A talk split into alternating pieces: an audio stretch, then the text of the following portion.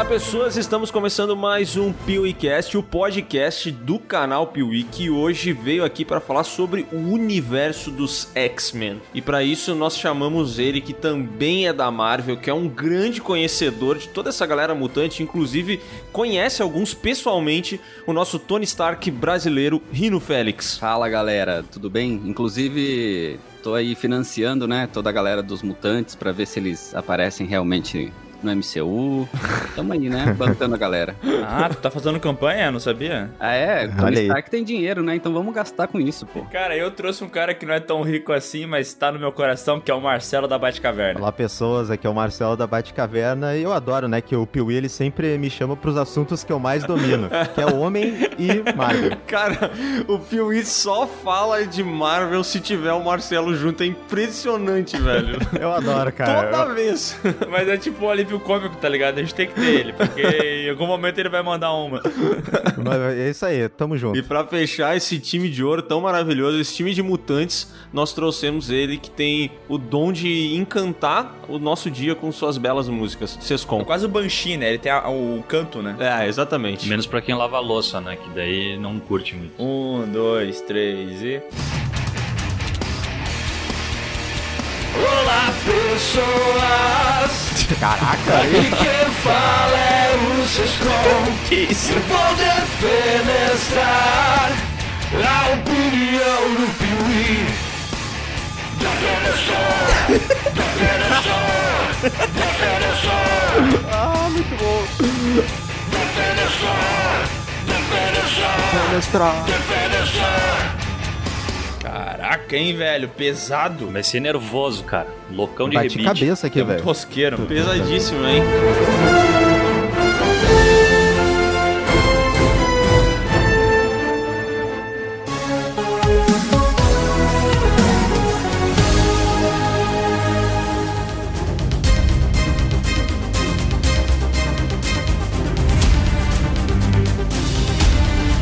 Já que a gente tem um especialista aqui pra falar sobre X-Men, que é o Rino Félix, eu gostaria de, de conversar com ele, né? Só ele, eu e ele, tá ligado? Eu aqui, vocês podem até sair da sala se quiserem, pra ele me falar.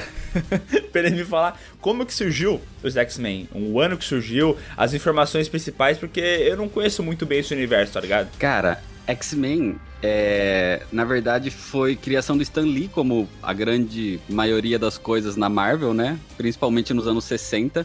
O, o primeiro quadrinho dos X-Men veio em 1963. Faz tempo. O engraçado é que quando o Stan Lee teve a ideia, ele levou pro, pro editor-chefe na época, que eu acho que era o.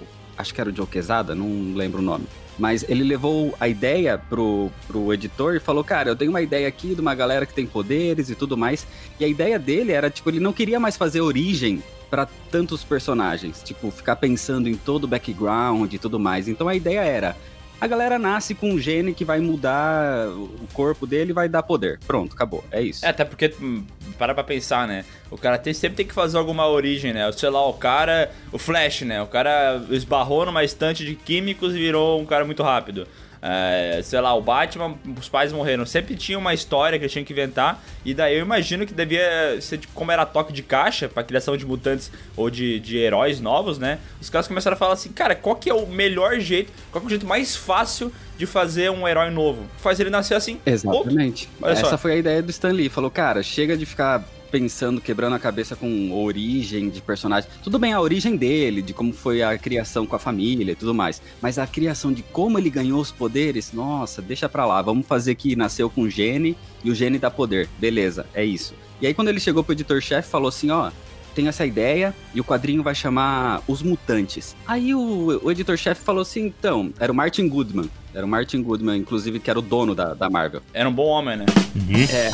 Essa piada aqui é muito ruim Meu Deus. Ah, E aí ele chegou, o Martin Goodman falou assim, então, mas ninguém vai entender o que, que é um mutante, né? Tipo, essa palavra no, em 1963 não tinha muito significado, né? Uhum. E aí, não, então, mas mutante não é um bom nome, né? Aí o Stanley falou, não, tá bom, vamos pensar. Aí ele voltou e falou assim, olha, vamos chamar ele de X-Men. Aí o Martin Goodman falou, é um bom nome, demorou. Mutantes ninguém vai saber, X-Men acho um bom nome. Não faz o menor sentido. Não faz o menor sentido, porque X-Men também não tem significado. Mas ficou. É, continuou o mesmo problema. A gente já tem o Spider-Man, o Iron Man, então agora vamos fazer os X-Men. Genial, né? Vamos falar um pouco sobre originalidade. Exatamente. E foi aí que veio o nome de- dos X-Men. Mas aí tem depois todas as explicações que vêm mais pra frente, né? Que ah, os X-Men pode ser do gene X, que é o gene que dá os poderes. É, pode ser do Charles Xavier, que é o cara que reuniu essa galera e criou a equipe dele. Então é os homens do, do X, do Xavier.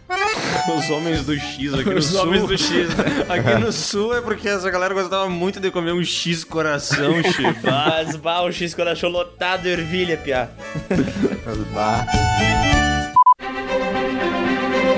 Mas é engraçado, né? Porque, tipo, como tu falou, ele começou com esse negócio de, ah, vai ser os X-Men, nem tinha muito significado o nome, nem tinha muito explicação sobre a origem de personagem. Eles só queriam fazer personagens novos pra vender e tal, e várias explicações sobre os personagens e motivações e paralelos com a vida real foram começar a surgir depois, né? Com as histórias mesmo, né? No início ele era só mais um grupo de heróis, né? É, no começo era tipo. É que o que vendia, na verdade, o que salvou a Marvel em 1961, por exemplo, foi o Quarteto Fantástico, que era uma equipe de heróis. E a criação do Quarteto Fantástico veio da ideia da fama que a Liga da Justiça estava fazendo na, na DC. Então, equipe vendia, sempre vendeu muito. Então, o que, que a Marvel quis fazer? Mais uma equipe que vai vender. Copiar, né? Copiar. Normal. É, não, mas isso aí, ó, isso aí que o Coisa tá falando, que o Marcelo vai começar aí agora a cagar regra, que a Marvel sempre copia, não sei o que lá.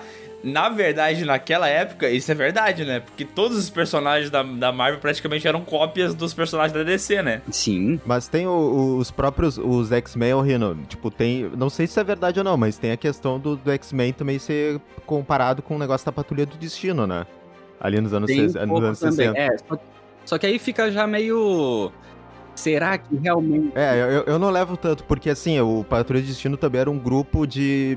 Eles eram jovens e eram tipo, também eram marginalizados, eles, né, tipo, a- as pessoas, os humanos normais não viam eles com bons olhos. Então, tipo, tem um pouquinho um quê de X-Men assim, mas eu acho que é totalmente diferente também a, a proposta ali depois da equipe, com o Xavier e tudo mais. É, então. Mas tem a galera que às vezes compara com, com Patrulha da DC. É, mas tem um ponto aí também que eu acho meio difícil, principalmente naquela época que não tinha tanto, sei lá, internet, informação É. tão rápida, que Patrulha do Destino eu acho que é tipo um mês antes só dos X-Men. Então, pra você copiar é. naquela época de um mês pro outro, eu acho muito. Será que não é só uma coincidência muito. Essas, essas forçada? coisas de bastidor, né? Daqui a pouco um, um conversando com o outro, o editor, né? Alguma coisa assim. É. Mas, mas eu acho que não, não acontece. Eu acho, eu acho que tem muito mais a ver com coincidência mesmo, de, de ser jovens e desajustados, que eu não acho que é tão difícil de, de acontecer assim, na real. O chefe ali da, da patrulha do destino não era um cara numa cadeira de rodas também? Exatamente, isso que eu ia falar. A maior coincidência e semelhança é exatamente essa. E ele era careca, né? Ele se chamava Chico. Mas essa, essa ideia aí que, que o Marcelo até falou que realmente veio, ah, uma cópia. A Marvel nessa época copiava muito, na verdade. Mas copiava. É, é aquele lance de copia, mas não faz igual? Uhum. É o hobby como um artista, né? É, então. A Marvel fazia muito disso, porque ela pegou a ideia do grupo de seres com superpoderes, que era a Liga da Justiça, pra fazer o Quarteto Fantástico. Só que o Quarteto Fantástico também é ali, na sua essência, um grupo de superpoderosos. Só que a, a, a ideia da- do Quarteto Fantástico é ser pessoas com problemas mais reais, assim problemas em É. casa, na família. Eles tinham muito, muito atrito interno entre eles, porque eram é, duas pessoas que eram casadas, casadas depois, né? Eram os namorados ali, o irmão da, da menina. e Então a ideia mais era trazer isso pro público leitor comum.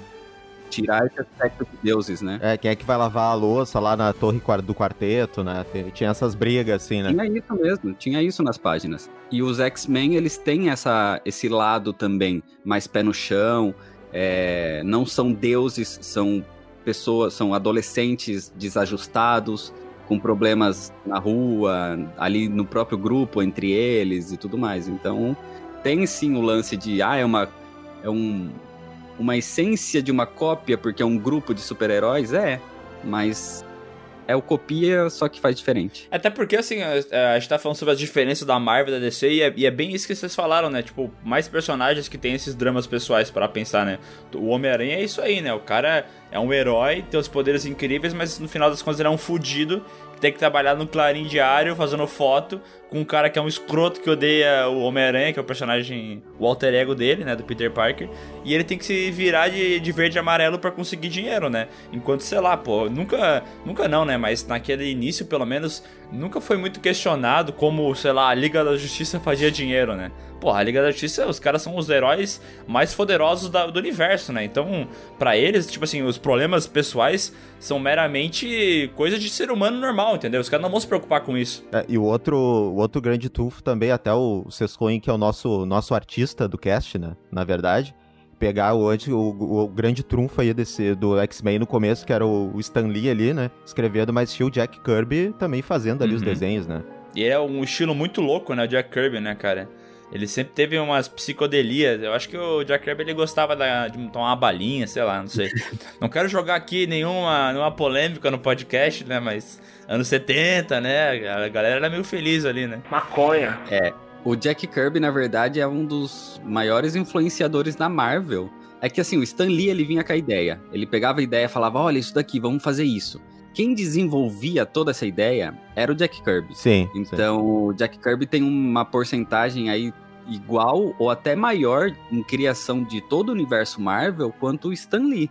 E, cara, Jack Kirby, por isso que o- até hoje é o, é o rei dos quadrinhos, né? Também porque ele tem uma figura mais caricata, né? Ele, ele, ele- até o jeito que ele se veste é como se ele fosse realmente um personagem de gibi, né? Mas vocês acham que ele. Que ele. Tipo, ele não foi reconhecido ou ele morreu muito cedo, assim, pra.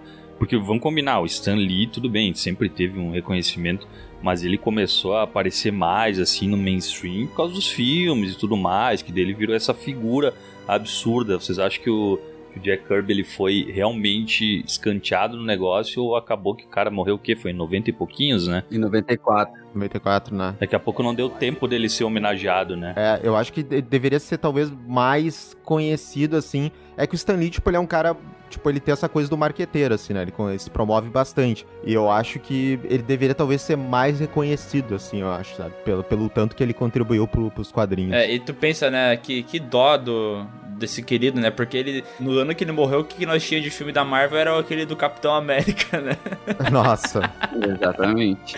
E se é pra aparecer naquele filme, melhor nem aparecer, né, velho? Captain America. Cara, mas eu acho que mesmo que ele tivesse vivido durante mais tempo, ele nunca seria reconhecido da maneira que deveria, porque a ascensão dele impactaria diretamente na imagem do Stan Lee, cara. Eu acho que não tinha como ele, ele chegar no mesmo nível de reconhecimento sem manchar de alguma maneira o Stan Lee, sabe? E aí eu acho que a, a marca Stan Lee é muito valiosa pra que isso pudesse acontecer, tá ligado? É, o Stan Lee sempre se sempre foi esse lado marqueteiro desde o começo, tanto que ele que criou a seção de cartas dos quadrinhos na época, ele, ele fazia esse marketing dele. Foi ele que veio com a ideia também de colocar o nome dos dos desenhistas, dos roteiristas e tudo mais na capa. Então ele queria, sabe, fazer esse, esse marketing maior. É, Mas as criações do Jack Kirby, cara, o Jack Kirby fez criações magníficas na Marvel como um todo, gigantescas e até na DC. O, o Jack Kirby é o cara que criou Sim. todo o quarto mundo, criou o Darkseid, que a gente tá vendo aí agora com Snyder Cut e tudo mais. O Marcelo pode até. Então, o Marcelo pode até falar melhor. Se menciona o Zack Snyder, Snyder Cut tem que fazer um. Tem que fazer um coralzinho aí pra, pra galera. O gritinho, né? Tem que ficar em câmera lenta, né? É, e câmera. E assim, eu de criança li alguns gibis, e eu vou usar o termo gibi, tá? Porque era o termo que eu usava na infância, eu vou continuar usando e foda-se. Eu lia vários Mas pode gibis. usar normal. Porque, cara, sabe que eu, eu falo agora gibi só pra sacanear? Porque os caras ficam brabo, velho. Mas por que vai ficar brabo se é o, no- é o nome bra- brasileiro? Não, né, não, ué? não, cara, eu juro por Deus, eu fui falar gibi esses tempos, e os caras, ah, pelo amor de Deus, né, vai desmerecer o nome e a história em quadrinhos. Nossa. Gibi é Turma da Mônica. Chato pra caralho, por isso. Não. Ah, não. Não. Não, não, não. Não vai por essa, não vai por essa. História em quadrinho é o, é o geral. uma Uhum. história feita em quadro numa sequ... e você lê numa sequência. Isso é uma Uhum. história em quadrinho. Agora, no Brasil, isso é chamado de gibi. Sempre foi chamado de gibi desde os anos, sei lá, 60. Aham. No, no- na Itália, é o fumetti. Sim. Fumetti. E aí? É. Lá, lá porque é outro nome, então você tá desmerecendo? Não. Não, mas No é que os Japão- caras, eles, eles têm essa mania, né? Tipo, é que nem o, o action figure, né? Pô, é legal action figure, esse nome e tudo mais. Mas a gente chamou a vida inteira de boneco, né? Pô, boneco. Bonequinho. Daí o cara chama de boneco, os caras, não, não é boneco, né, meu? Pelo amor de Deus. Action figure, né? É, é. Que besteira, velho. É besteira mesmo. Tanto que muita gente fica nessa de, ai não, porque eu só leio mangá, não leio quadrinho. Cara, mangá é um quadrinho. A única Aham. diferença é o É formato. quadrinho, é a mesma coisa. É a mesma É o formato de publicação, é o estilo que eles costumam fazer lá, mas o mangá é um quadrinho, é uma história em quadrinho. É uma história feita em quadros que você lê numa narrativa sequencial. Uhum, exatamente. Mas aí, como eu tava falando, né, é, eu, eu li alguns gibis é, do X-Men, porque assim, X-Men anos 60 e tal, e eu nasci em 97, então, pô, o que tava lançando naquela época ali que eu era criança gibis da, da Marvel, eu não comprava, eu não tinha acesso e tal, nem era muito interessado, mas o meu tio, ele comprava caixas e caixas desses gibis, sabe? Então, tipo, Aí. eu ia na casa dele e ele tinha, cara, muita coisa, muita, muita coisa. Então eu lia, mas eu nunca tive uma cronologia, eu nunca li em ordem. Ah. Então eu, eu li uns negócios muito espaçados. E o que eu Aleatório. mais. Muito aleatório. O que eu mais li foi os, os X-Men ali dos anos 80 e 90, que tinha Psylocke com um puta fio dental, entendeu? Sim. É, essa foi as paradas que eu mais li, assim, que eu lembro de, de, de consumir. Eu achava muito foda, mas muito mais pela parte estética, né? Como eu não, eu não tinha as revistas de forma cronológica, eu não tinha muito como seguir uma história fechadinha, sabe? Eu ia pegando alguma coisa ali e ali, entendendo o personagem, mas não era um negócio muito coeso. Então por isso que eu queria entender qual que foi a primeira história aí do X-Men e o, qual que era a parada dela, o que, que ela tinha diferente dos outros, o que, que ela contava. O problema de, de o lado cronológico dos X-Men é que os X-Men começou a se expandir muito. Os X-Men, quando surgiu, nos anos 60, não foi tão grandioso assim. A primeira história, basicamente, é, é o grupo se formando. é, já existiam os quatro principais ali, que era o Ciclope, o Fera, o Anjo O Homem de Gelo? e Homem de o Gelo, Homem né? de Gelo. Isso, e o Homem de Gelo. E aí, logo na, na primeira ou segunda página, já chega a quinta integrante ali, que é a Jean Grey, Garota Marvel, né? a garota Marvel na época. E aí, tipo assim, a reunião dos cinco, o Xavier explicando pra Jean Grey é, como se, se ela fosse o leitor, né? Então, é, ele tá explicando pra ela quem são os X-Men, o que, que eles fazem ali, como é o treinamento deles e tudo mais. Personagem orelha, né? É, exatamente. Aí já acontece a- o primeiro conflito e ele explica, o próprio Xavier explica, eles estão ali para lutar contra vilões e principalmente contra mutantes malignos, porque existem mutantes que são do mal também. E aí, o primeiro mutante do mal que já representa isso é o, é o próprio Magneto. Ele já aparece no primeiro quadrinho. E aí tem todo essa, essa, esse conflito entre Xavier com o pensamento, um pensamento de um tipo e o Magneto com outro pensamento de outro tipo, mas sendo a causa a mesma, que é o bem do- dos mutantes ao lado dos, dos humanos normais. E aí o Xavier tem esse lado de querer é, ser um, um pacifista, né, de unir os humanos com os mutantes, e o Magneto já é um lado mais extremista, que é o cara que quer que acha que os mutantes devem ser superiores ao, aos humanos, ao Homo sapiens, né? Aham. E aí começa todo esse conflito, e eles vão desenvolvendo, aí aparecem mais outros vilões e tudo mais. Mas o começo dos anos 60 não é tão grandioso assim pros X-Men. Eu acho que depois de 92 edições, os X-Men estavam para ser cancelados, porque não tava vendendo tanto. É, não foi um sucesso no começo. É, então, eles ficaram parados por algum tempo ali, que era só es- essa de o grupo de vilão de, de mutantes encontrando um vilão. Aí tinha um outro grupo de vilão. E aí aparece, por exemplo, acho que na edição 4, o Magneto reúne a Irmandade dos Mutantes. E aí na Irmandade tem lá a, a Feiticeira Escarlate e o, e o Mercúrio. E aí vai apresentando o personagem, é basicamente pra isso. Só que nos anos 70, quando os- o- a revista dos X-Men já estava muito baixa, já estava parada, acho que faz uns 5 anos mais ou menos. Em 1975, eles lançam uma reformulação dos X-Men.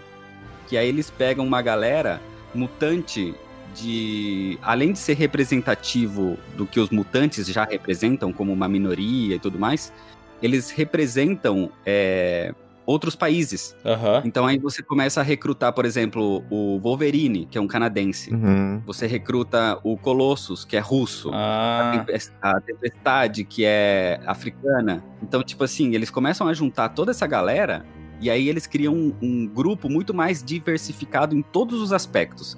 E aí, a partir desse momento, o Chris Claremont pega os roteiros e, cara, ele cria uma mitologia tão rica para os mutantes a partir da, da década de... set- Finalzinho de 70, começo dos 80 ali.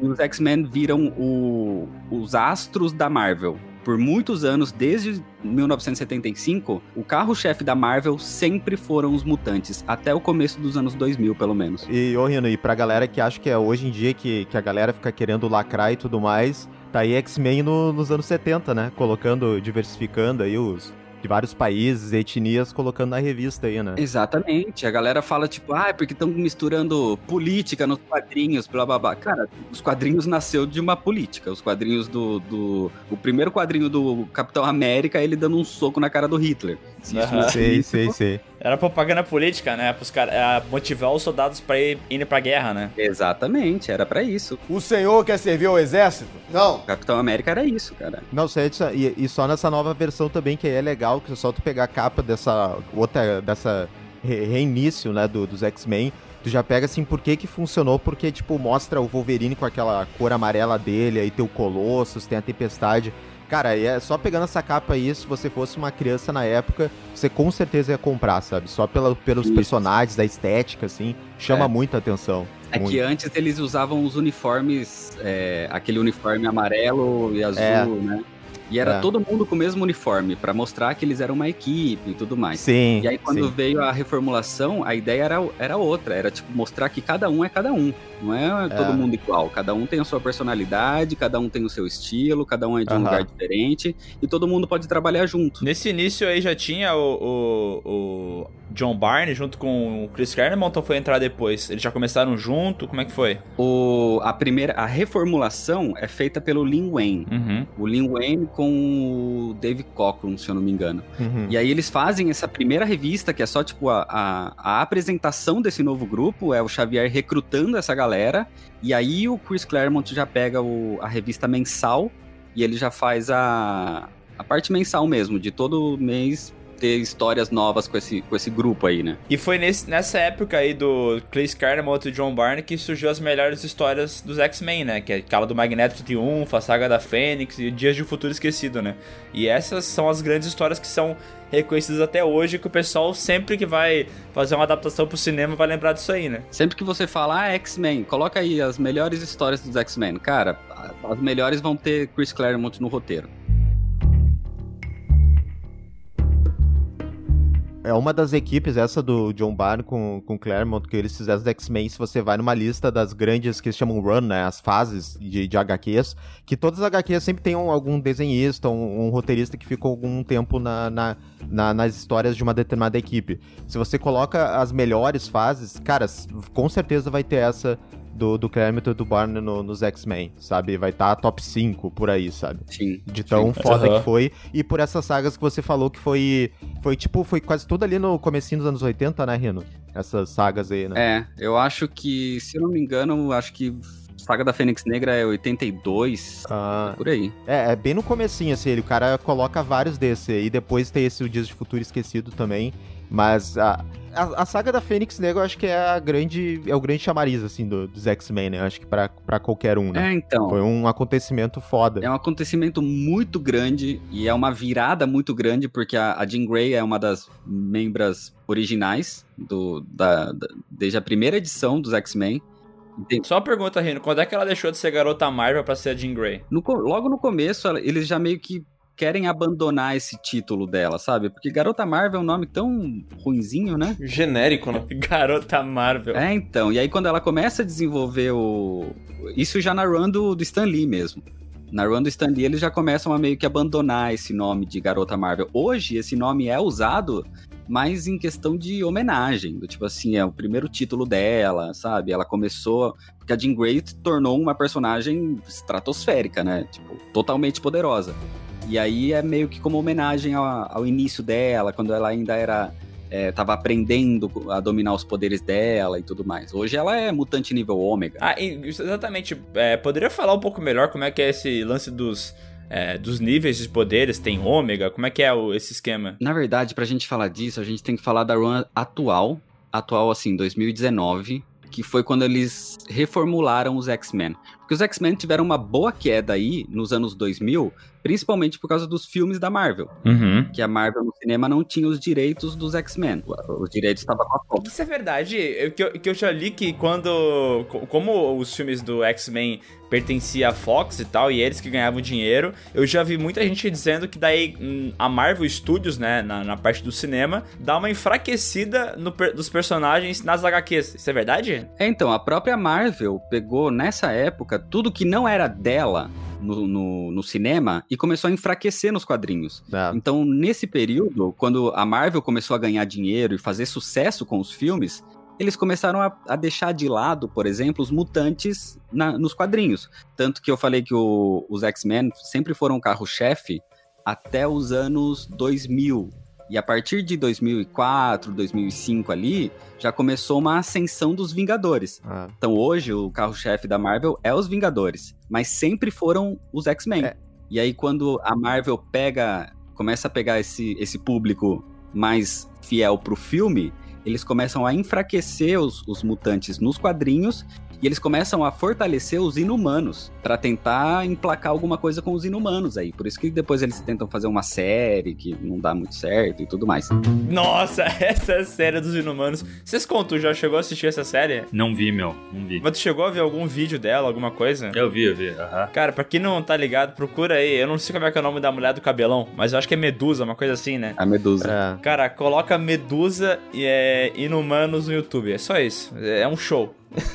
Cara, é surreal de tão ruim, mano. É pior do que aquela adaptação lá do Mutantes Caminhos do Coração? É que Mutantes Caminho do Coração tinha coração, como tá no nome, né? E eu acho que no menos nem isso tem, velho. É verdade. Não, eu queria adicionar que pra galera, pra galera jovem aí que cresceu com os filmes da Marvel, que é gente mais ali anos 90, anos 80, falava Marvel, equipe, é X-Men, cara. Era X-Men, Uhum. era Uhum. X-Men era Vingadores era tipo categoria D, sabe, C, sabe? É, porque o X-Men tinha tanto os filmes quanto o desenho também, tinha as animações, né? Puto E, desenho. cara, X-Men era a coisa que mais. É, o Sescol pode dizer também que, cara, era a coisa que mais vendia e Vingadores não era nada, assim, até começar a questão dos filmes, né? Uhum. Tanto que quando a Marvel foi vender, que ela tava quase falindo no final dos anos 90, e ela foi vender os direitos de cinema, ninguém quis comprar os Vingadores. Por isso que Uhum. ficou com a Marvel.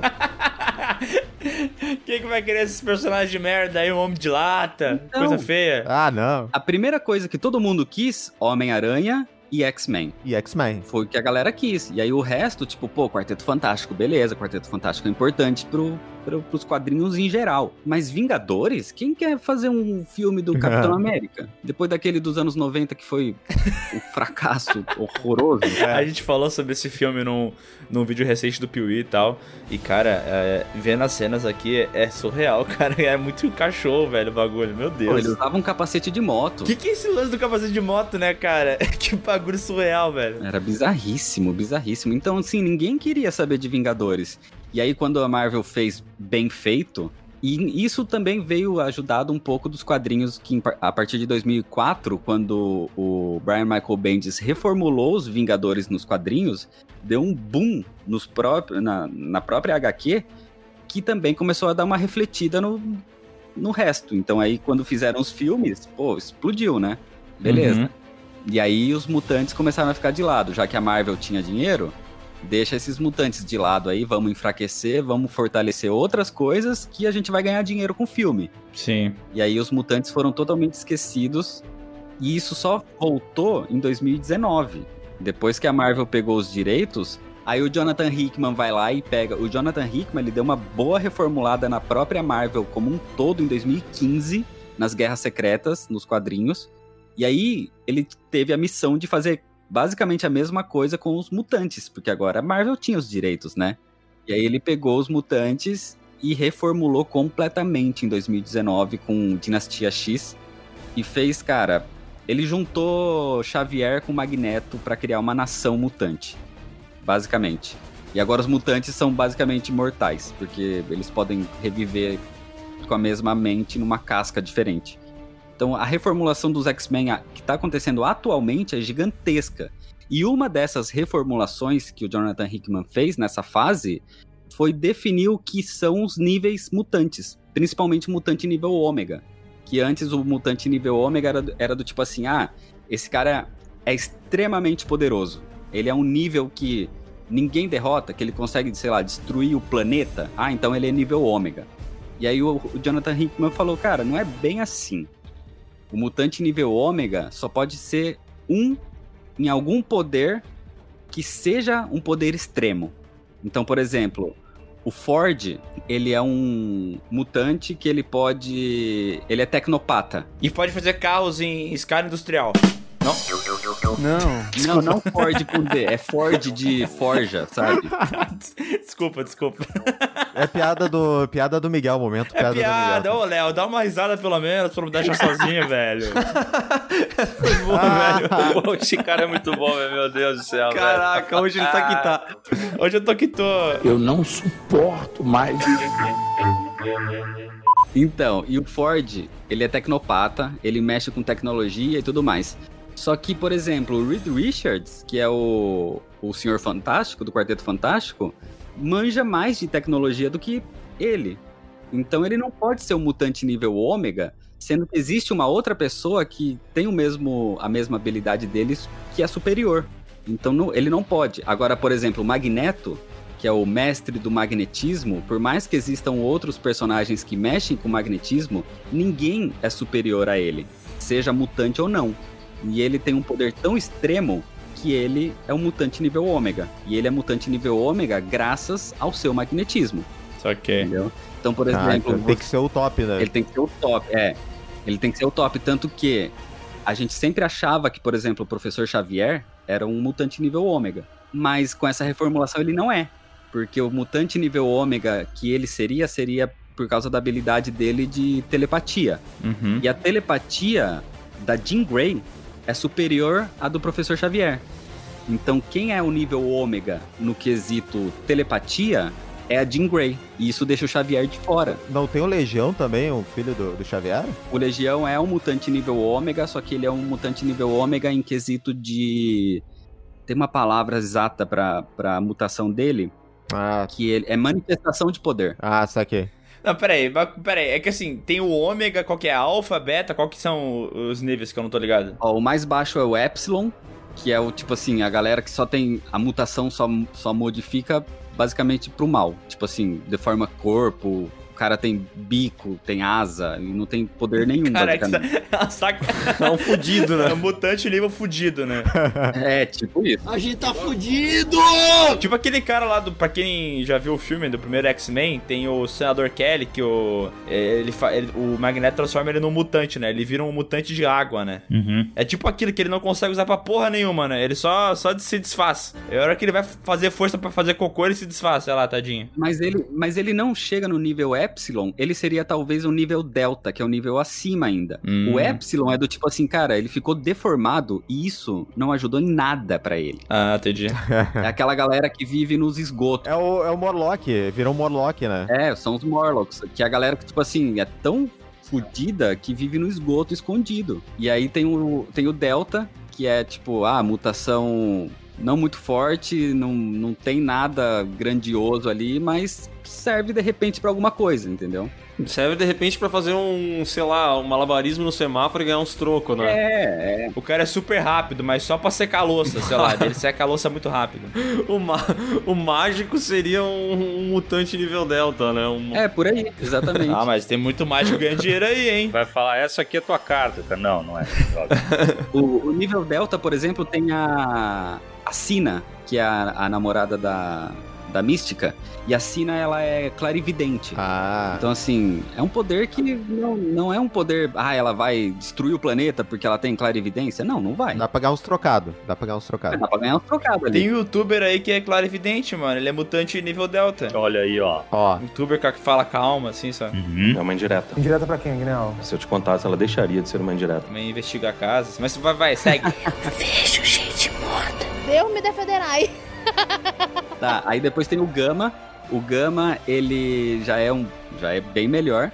Só que o Gama, ele tem. A, a galera que é Gama, você vê que ele é mutante. Tipo o Noturno, por exemplo. Hum. hum. O Noturno ele tem um poder, pô, ele é um. Ele se teletransporta, é um puta de um poder. Mas você bom. olha ele, você vê que ele, que ele é diferente fisicamente. Então ele é.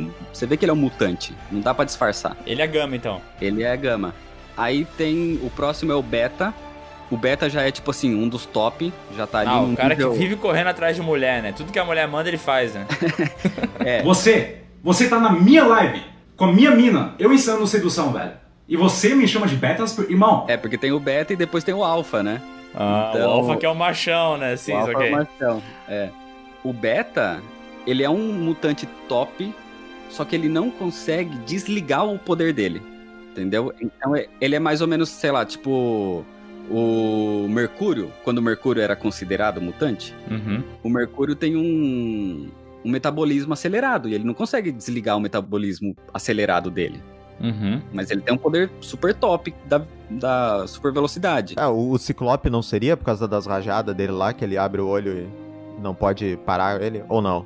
Ah, esse aí é um fudido, né? Que poder de merda, O velho. problema do Ciclope é que ele não consegue desligar por um trauma, né? Por um acidente, não Ah, pela tem essa, mutação dele. tem essa tecnicalidade aí, então. Entendi. Rapaz, não sabia disso. É, o, o Ciclope, quando criança, ele tem toda a história com os pais dele, com o irmão dele e tudo mais. E no, no meio dessa história, ele acaba sendo jogado de um avião, porque o avião vai explodir, o avião tá o pai e a mãe, e ele é jogado num avião com um único paraquedas e tá ele e o irmão dele.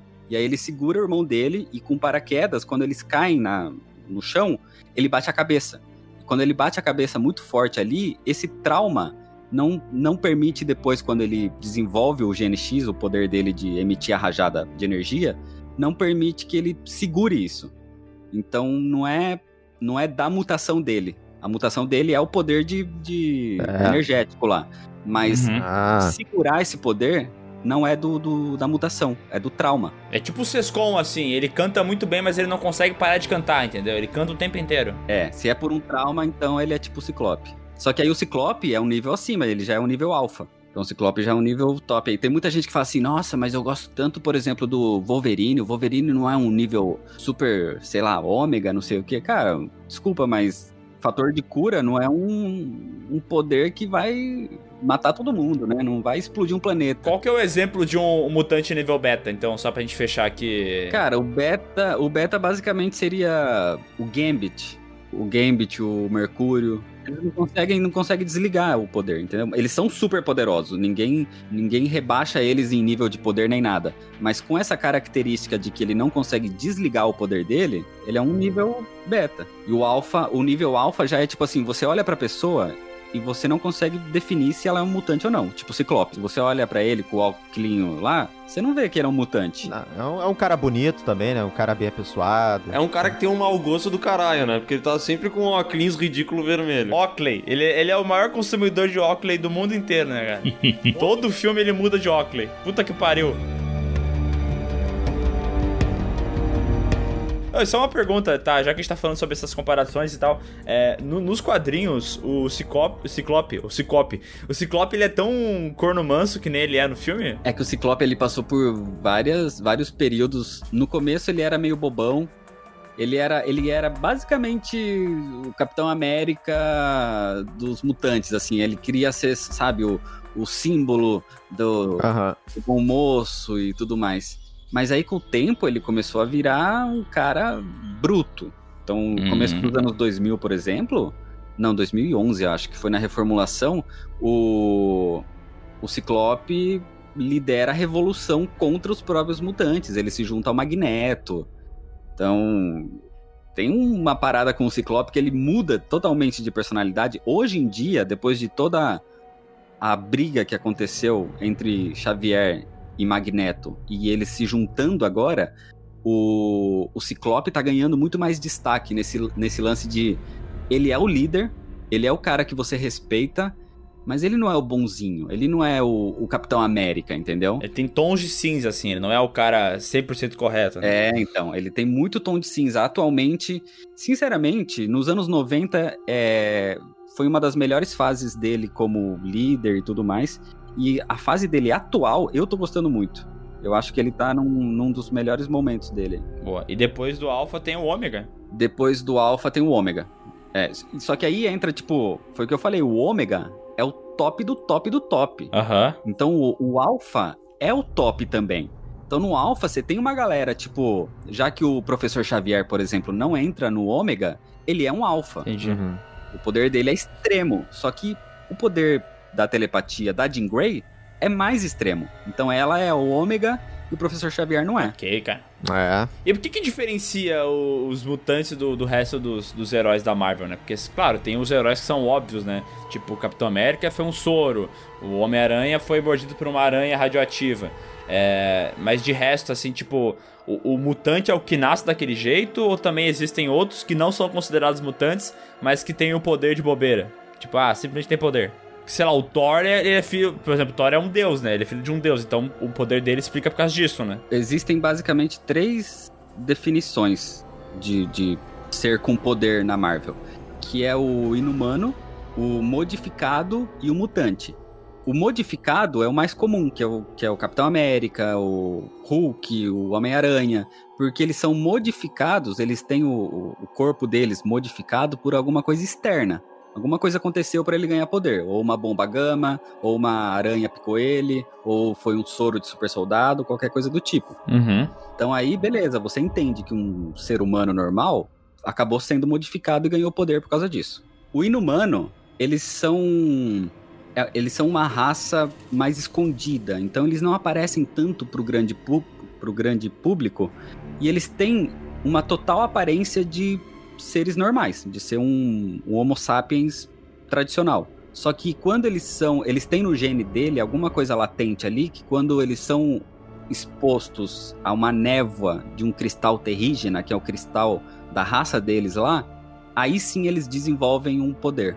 Aí sim eles desenvolvem, ou às vezes só o poder, ou às vezes esse poder vem com alguma coisa que mu- muda Uhum. a aparência deles também. Mas eles têm que ser expostos a isso. Entendeu? Então é meio que um negócio forçado ali. E agora os mutantes não. O mutante é um ser que nasce com um gene diferente, que é o gene X. E esse gene, ele vai se desenvolver durante a puberdade. Opa. Ah, começa a crescer os pelos pubianos, daqui a pouco o cara tá jogando o raio do olho. Coceirinha, Exatamente. né? Veio toda. Imagina, na hora, que, na hora que você tá mudando a sua voz, você tá é, crescendo os pelos, aí de repente cresce, sei lá, garra na sua mão. Cara, mas todas essas explicações aí, elas são bem inerentes aos quadrinhos, né? E eu posso estar errado, mas eu tenho a impressão que X-Men ficou muito popular na década de 90 porque eles foram muito felizes nos desenhos animados. Tipo, aquela série X-Men Animated Series lá, sei lá qual é que era o nome.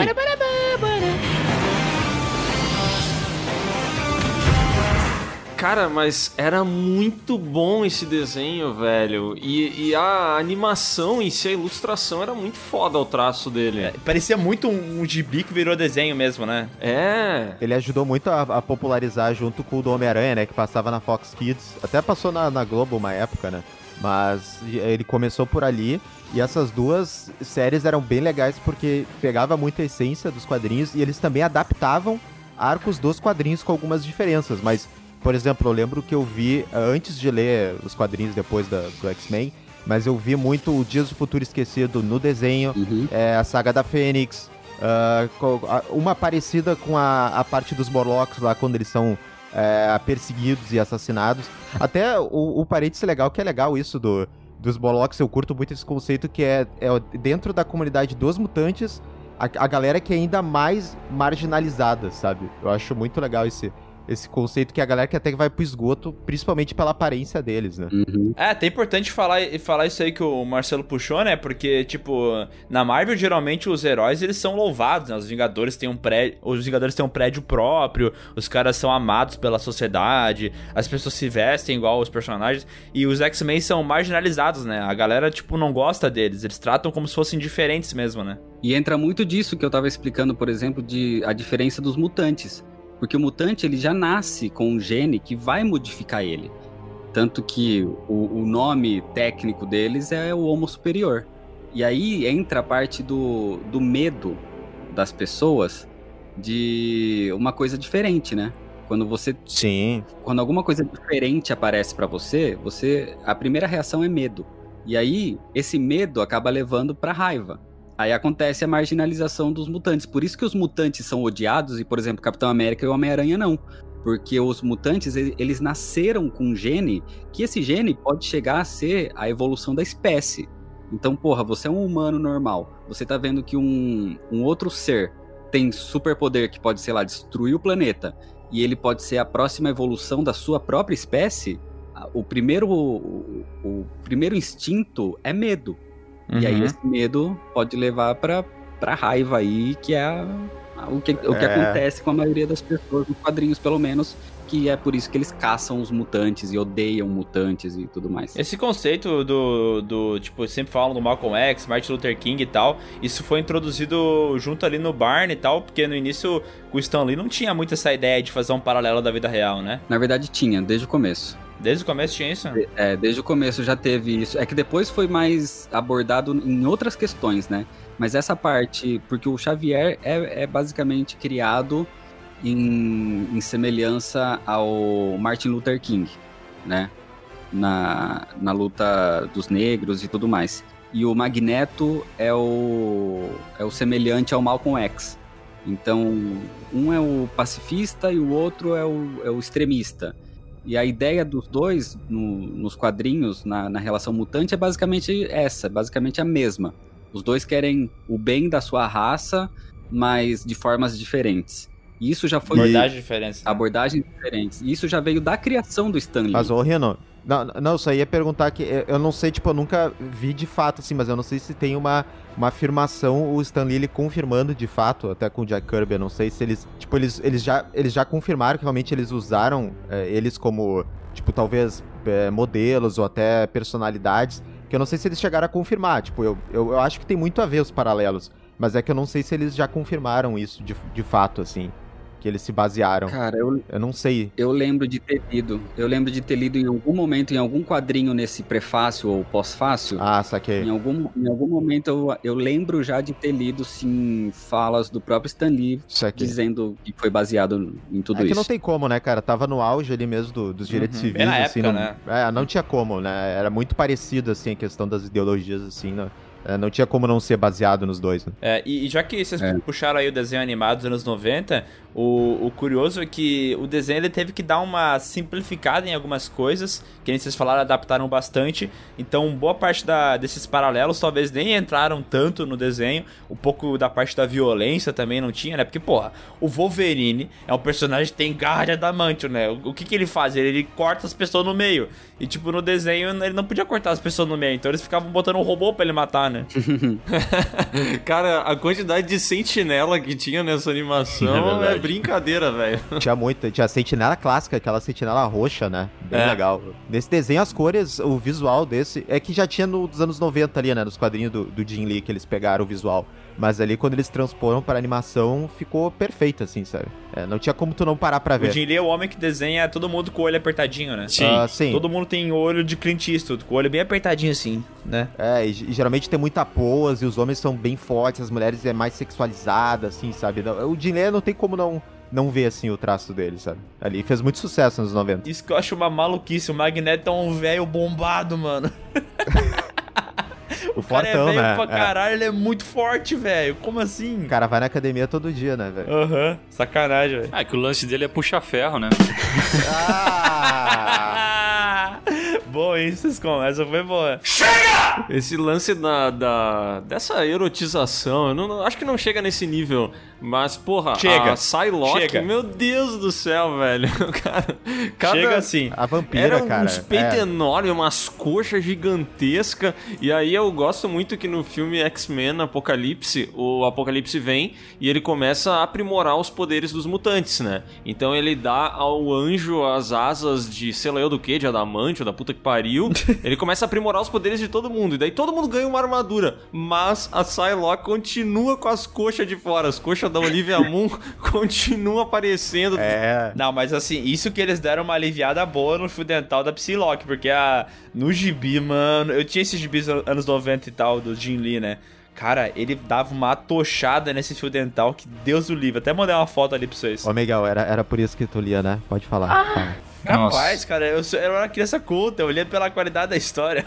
Tá bom. A qualidade da história dos anos 90 é, é as piores histórias dos Sim, eu- cara, eu lia, é- era cada merda, assim, muito. Eu lembro que tinha um gibi clássico, eu nem lembro o nome do gibi, mas a capa era o, o Dente de Sabre segurando, assim, uma mina pelo peito, assim, pela roupa dela, né? Eita. E, cara, assim, o, o tecido da roupa, ele cobria apenas o mamilo, sabe? Todo o resto dela tava completamente despida.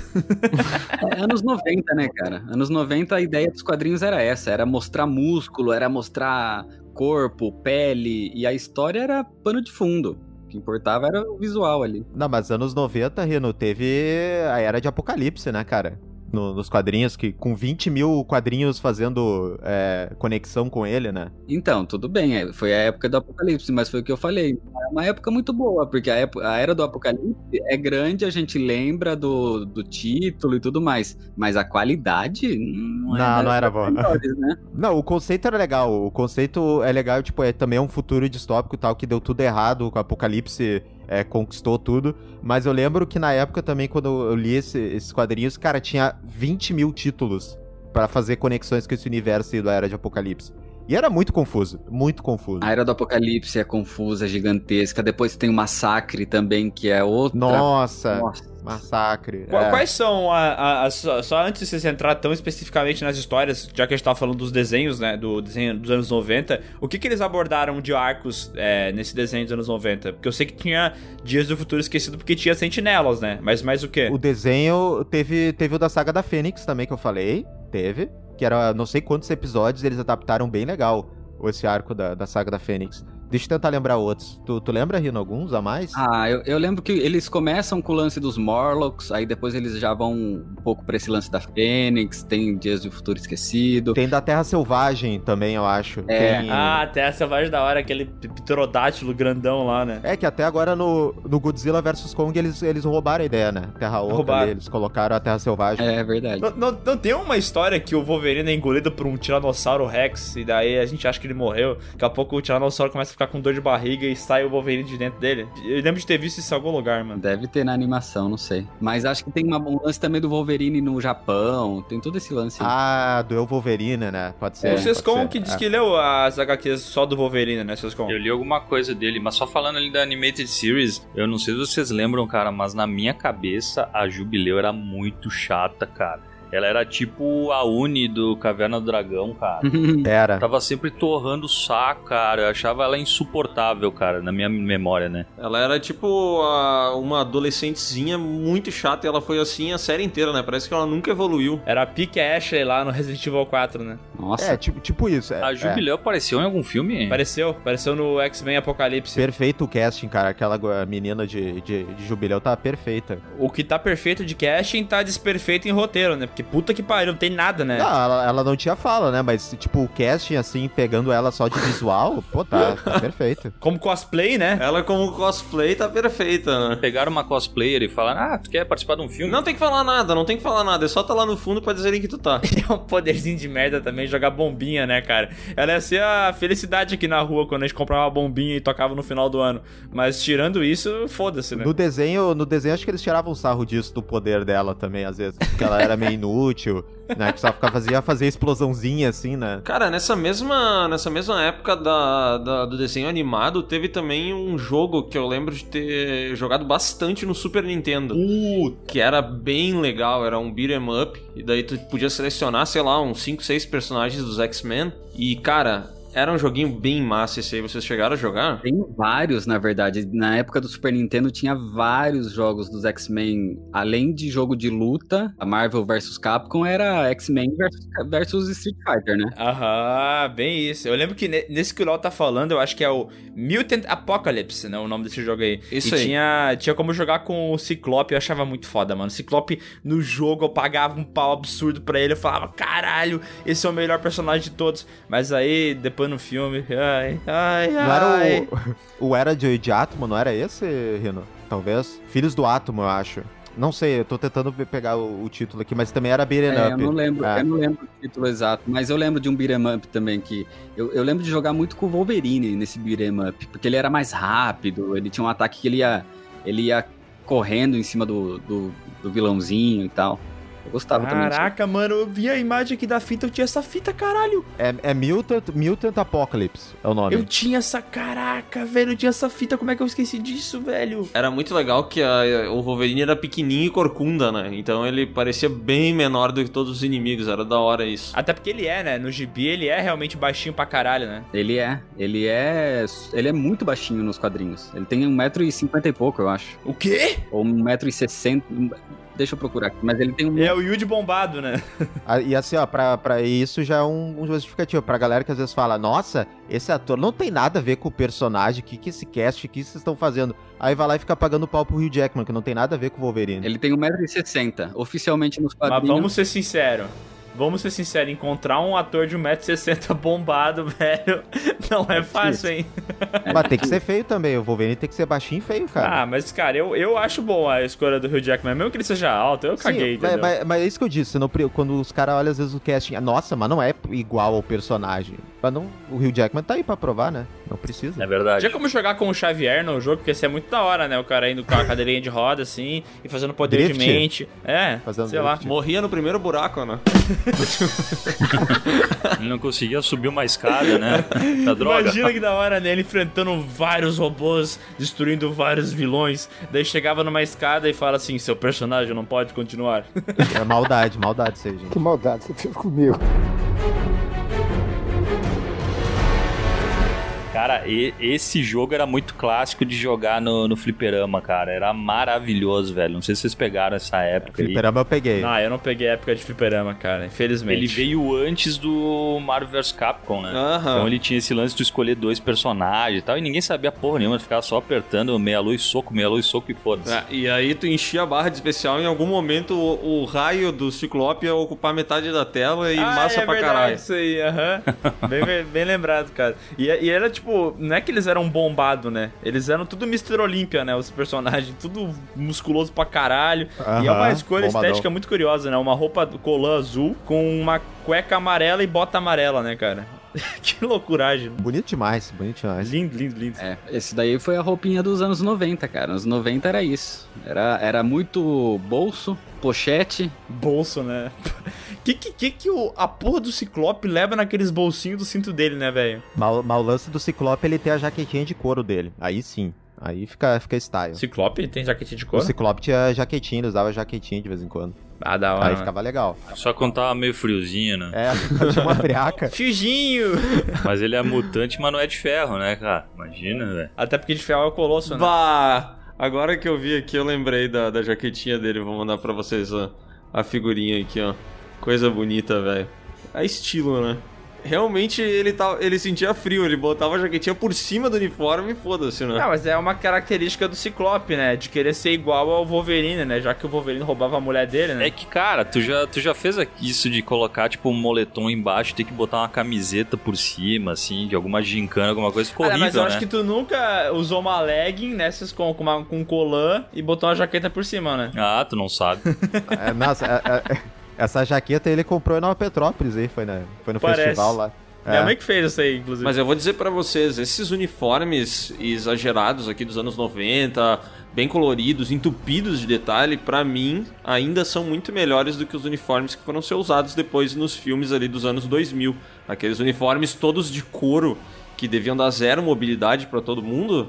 Eu acho as piores opções de uniforme que eu me lembro em um filme de herói, assim, eu odeio, sempre detestei os uniformes dos X-Men nos cinemas. Eu acho- Nessa na trilogia clássica, né? Eu acho muito engraçado a cachorrice que eles faziam pro cara associar com o personagem é, do Gibi, né? Porque, pô, o Gibi, classicamente a gente lembra do Wolverine como um personagem com colã amarelo, né? Aham. Pô, mas não vamos botar o colã amarelo no filme, né? Então vamos botar ele com uma roupa preta e vamos botar frisos amarelos pra gente remeter a quem ele era, tá ligado? Eu lembro desse filme aí que acho que o, o Wolverine, em algum momento que ele recebe o uniforme, ele fala. Acho que Ele fala, pro pró- próprio Ciclope. Ele fala, é, mas esse uniforme aqui.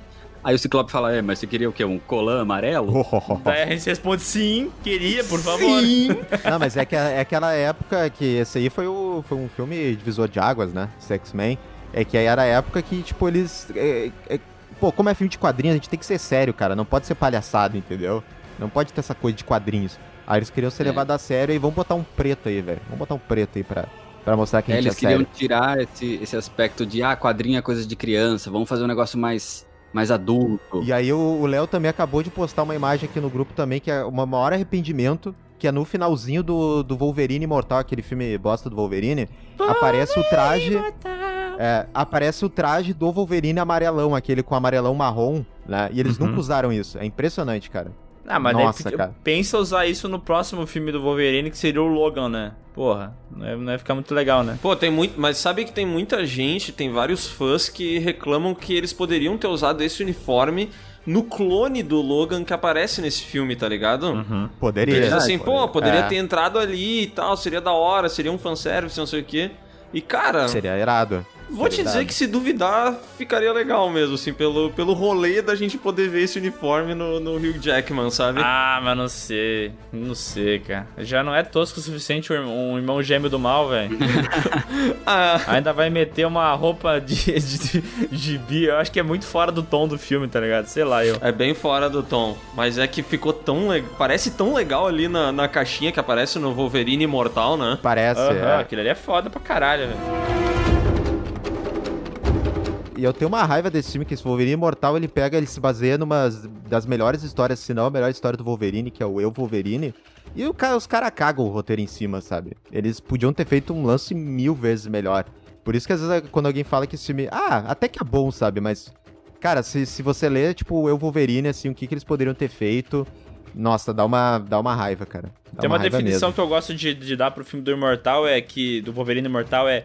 Perto do Origins, ele é bom.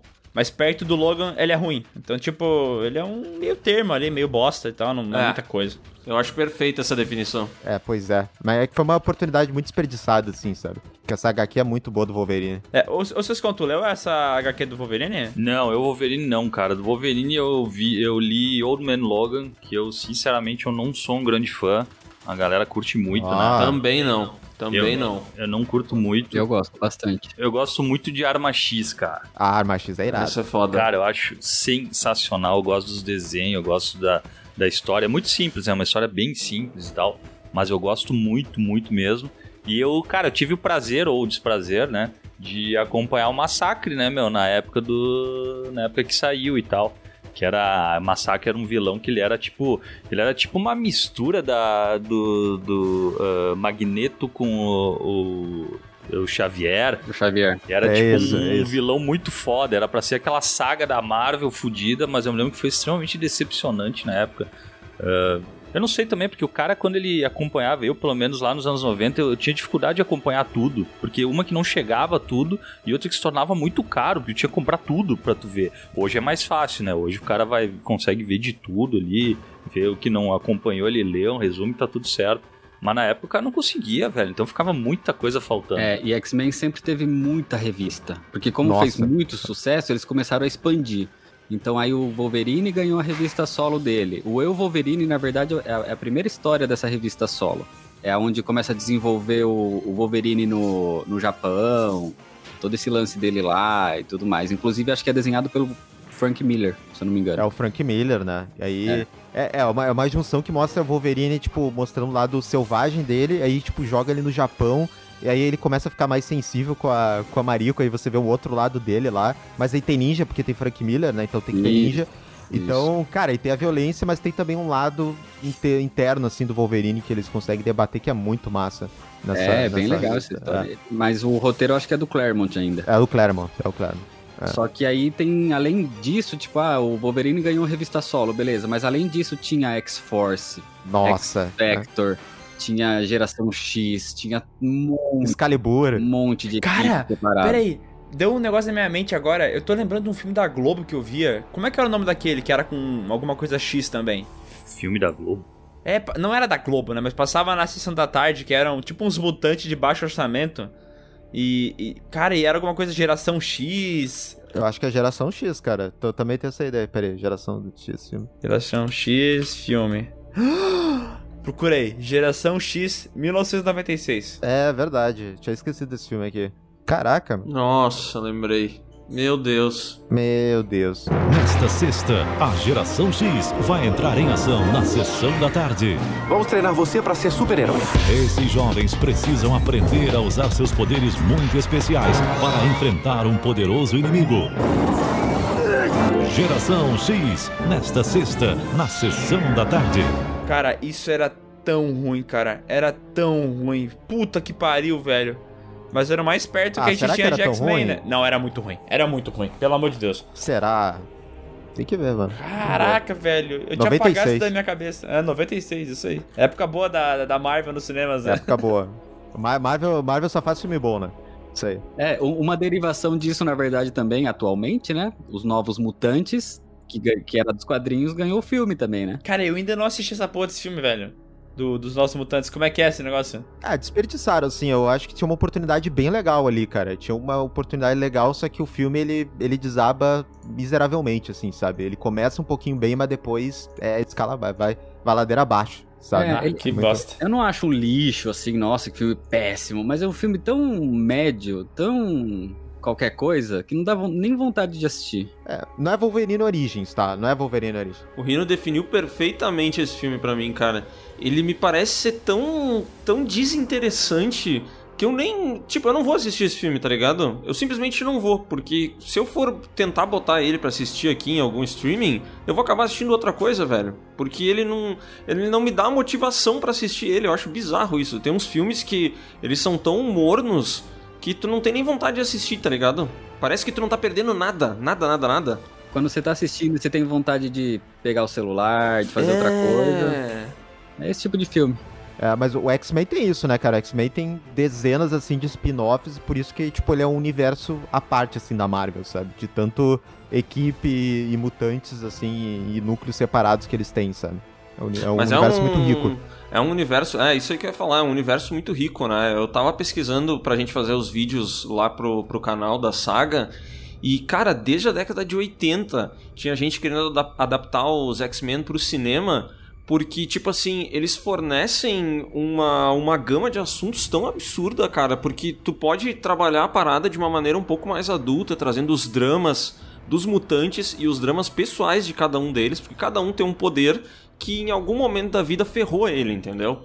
Então tu Aham. tem, todos os personagens te dão essa, essa possibilidade de tu trabalhar eles de uma maneira um pouco mais adulta e ao mesmo tempo tu tem todos os poderes do mundo, tu tem poderes provavelmente mais legais do que qualquer outro grupo de super-heróis já teve. Aham. Então tu também teria essa, essa, par essa parte da história que agradaria um público mais jovem, né?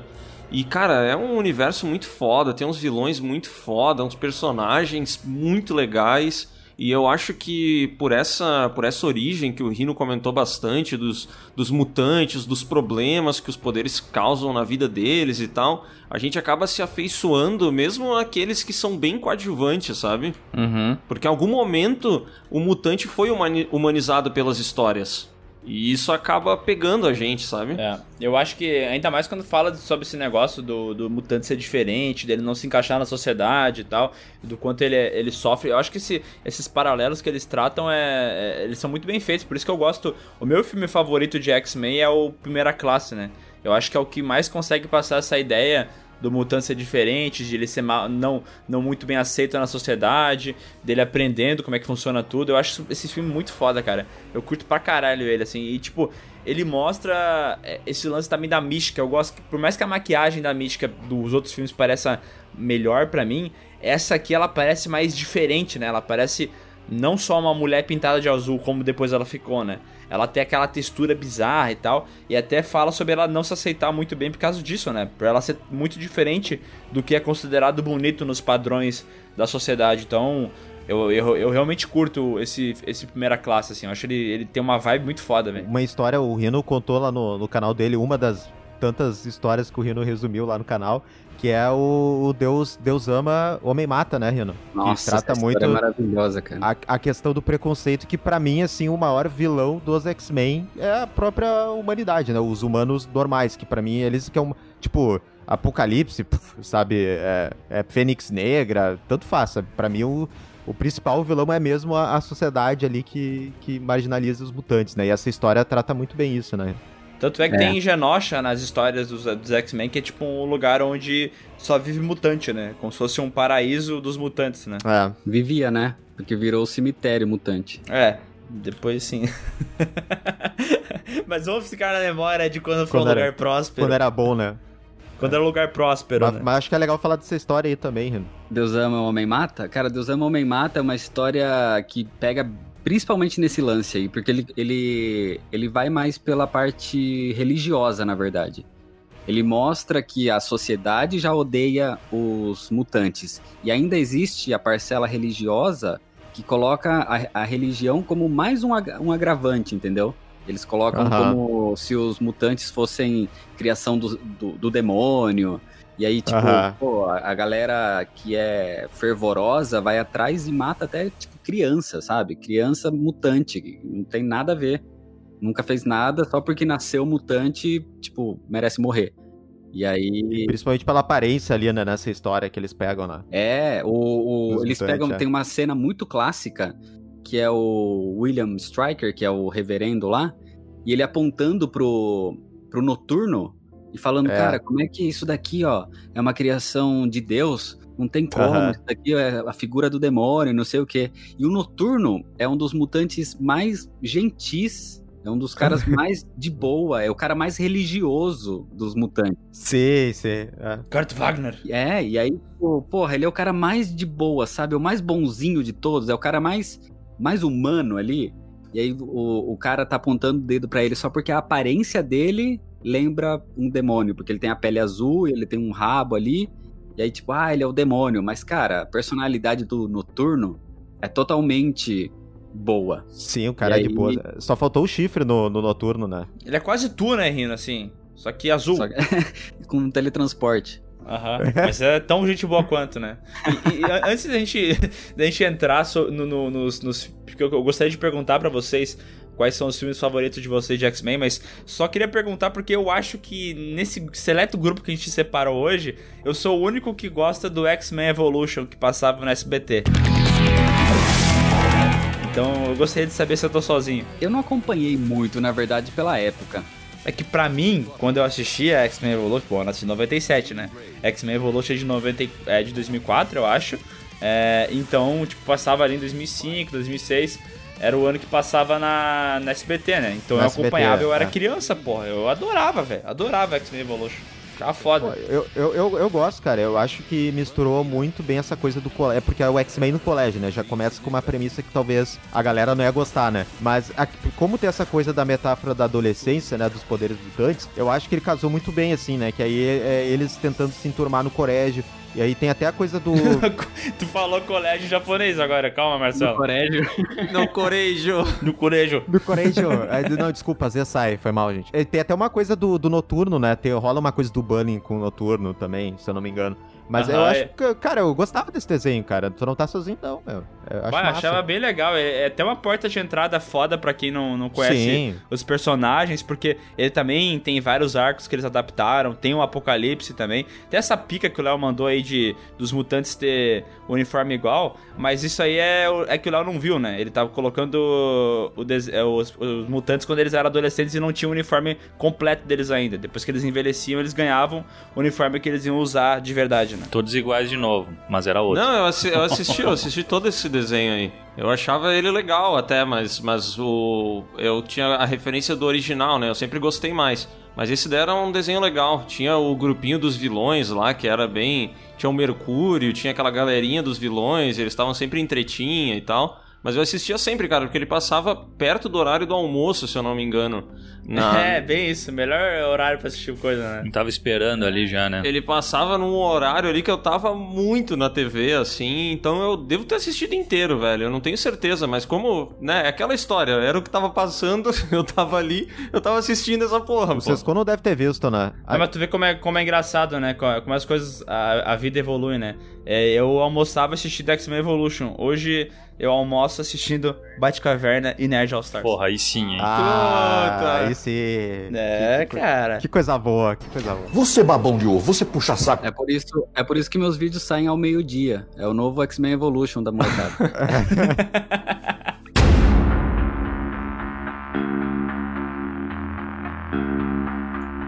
E, e dos filmes, quais são os filmes favoritos de vocês do, do universo do X-Men? pra mim é o Primeira Classe. Que eu acho que não tem nenhum que é fantástico, assim, falar, nossa, uou, vou assistir toda hora esse filme porque é maravilhoso.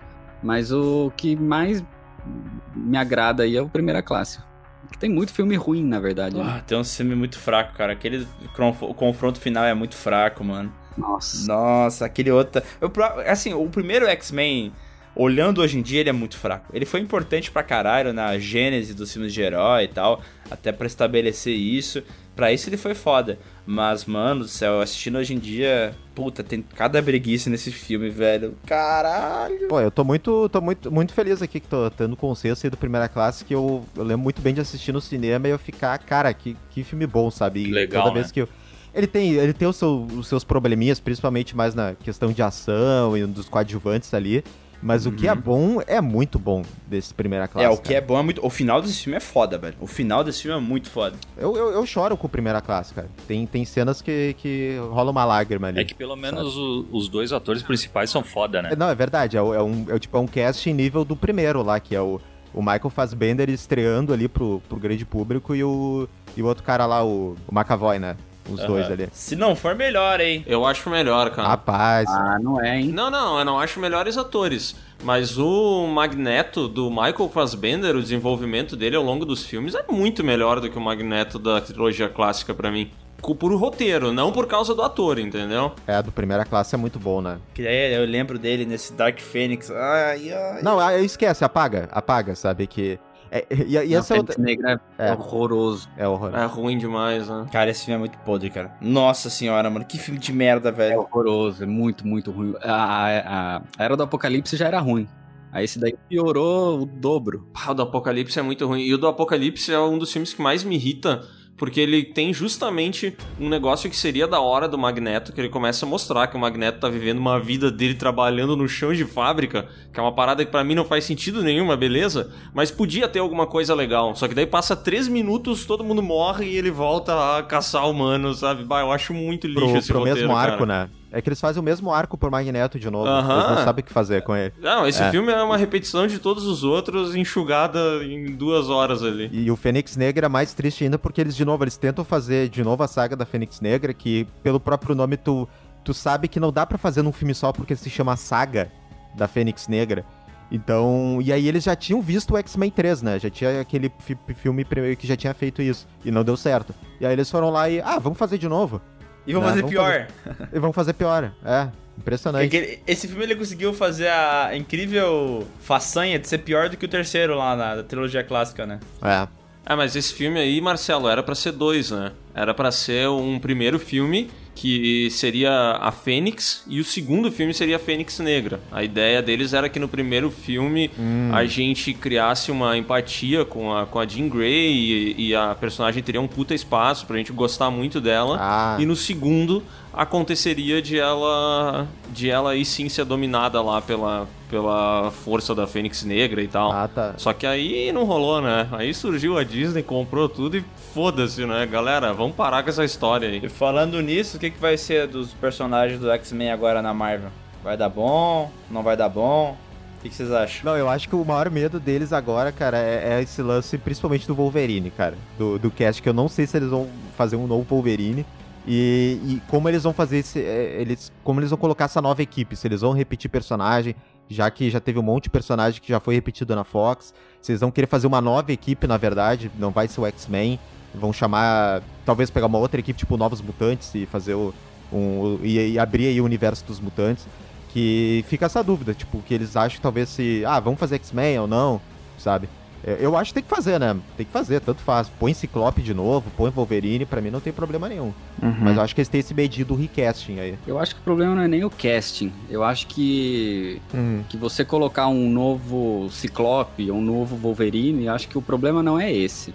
Até se eles realmente abordarem multiverso agora, como eles estão querendo abordar, principalmente com Homem-Aranha e tudo mais, você mostrar que aquela galera que você já conheceu lá do Hugh Jackman, todos esses X-Men aí, é um outro universo, um universo à parte. O universo agora da Marvel é outro. Então não tem esse problema de você repetir o personagem com outro ator, alguma coisa assim.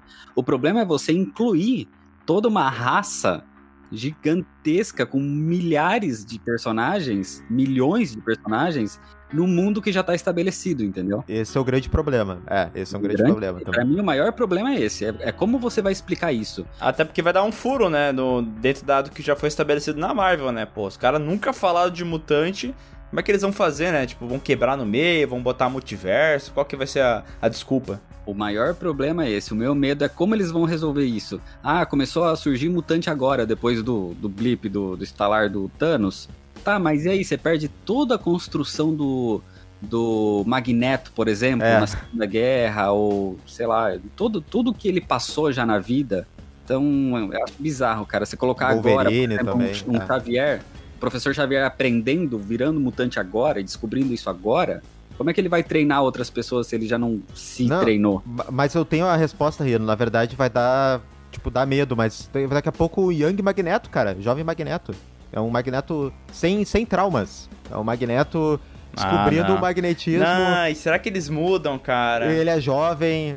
Vai ser isso, cara. Vai ser essa coisa paia. Quando vê, vão fazer ele sendo um refugiado árabe, sei lá, e daí vão mudar a origem dele, tá ligado? Pode ser, sei lá. Isso. É, eu acho que se perde muito, né? Mas, cara, eu acho que também tem esse risco aí deles mudarem totalmente o, o personagem. Talvez mudar algumas coisas do trauma dele e tudo mais.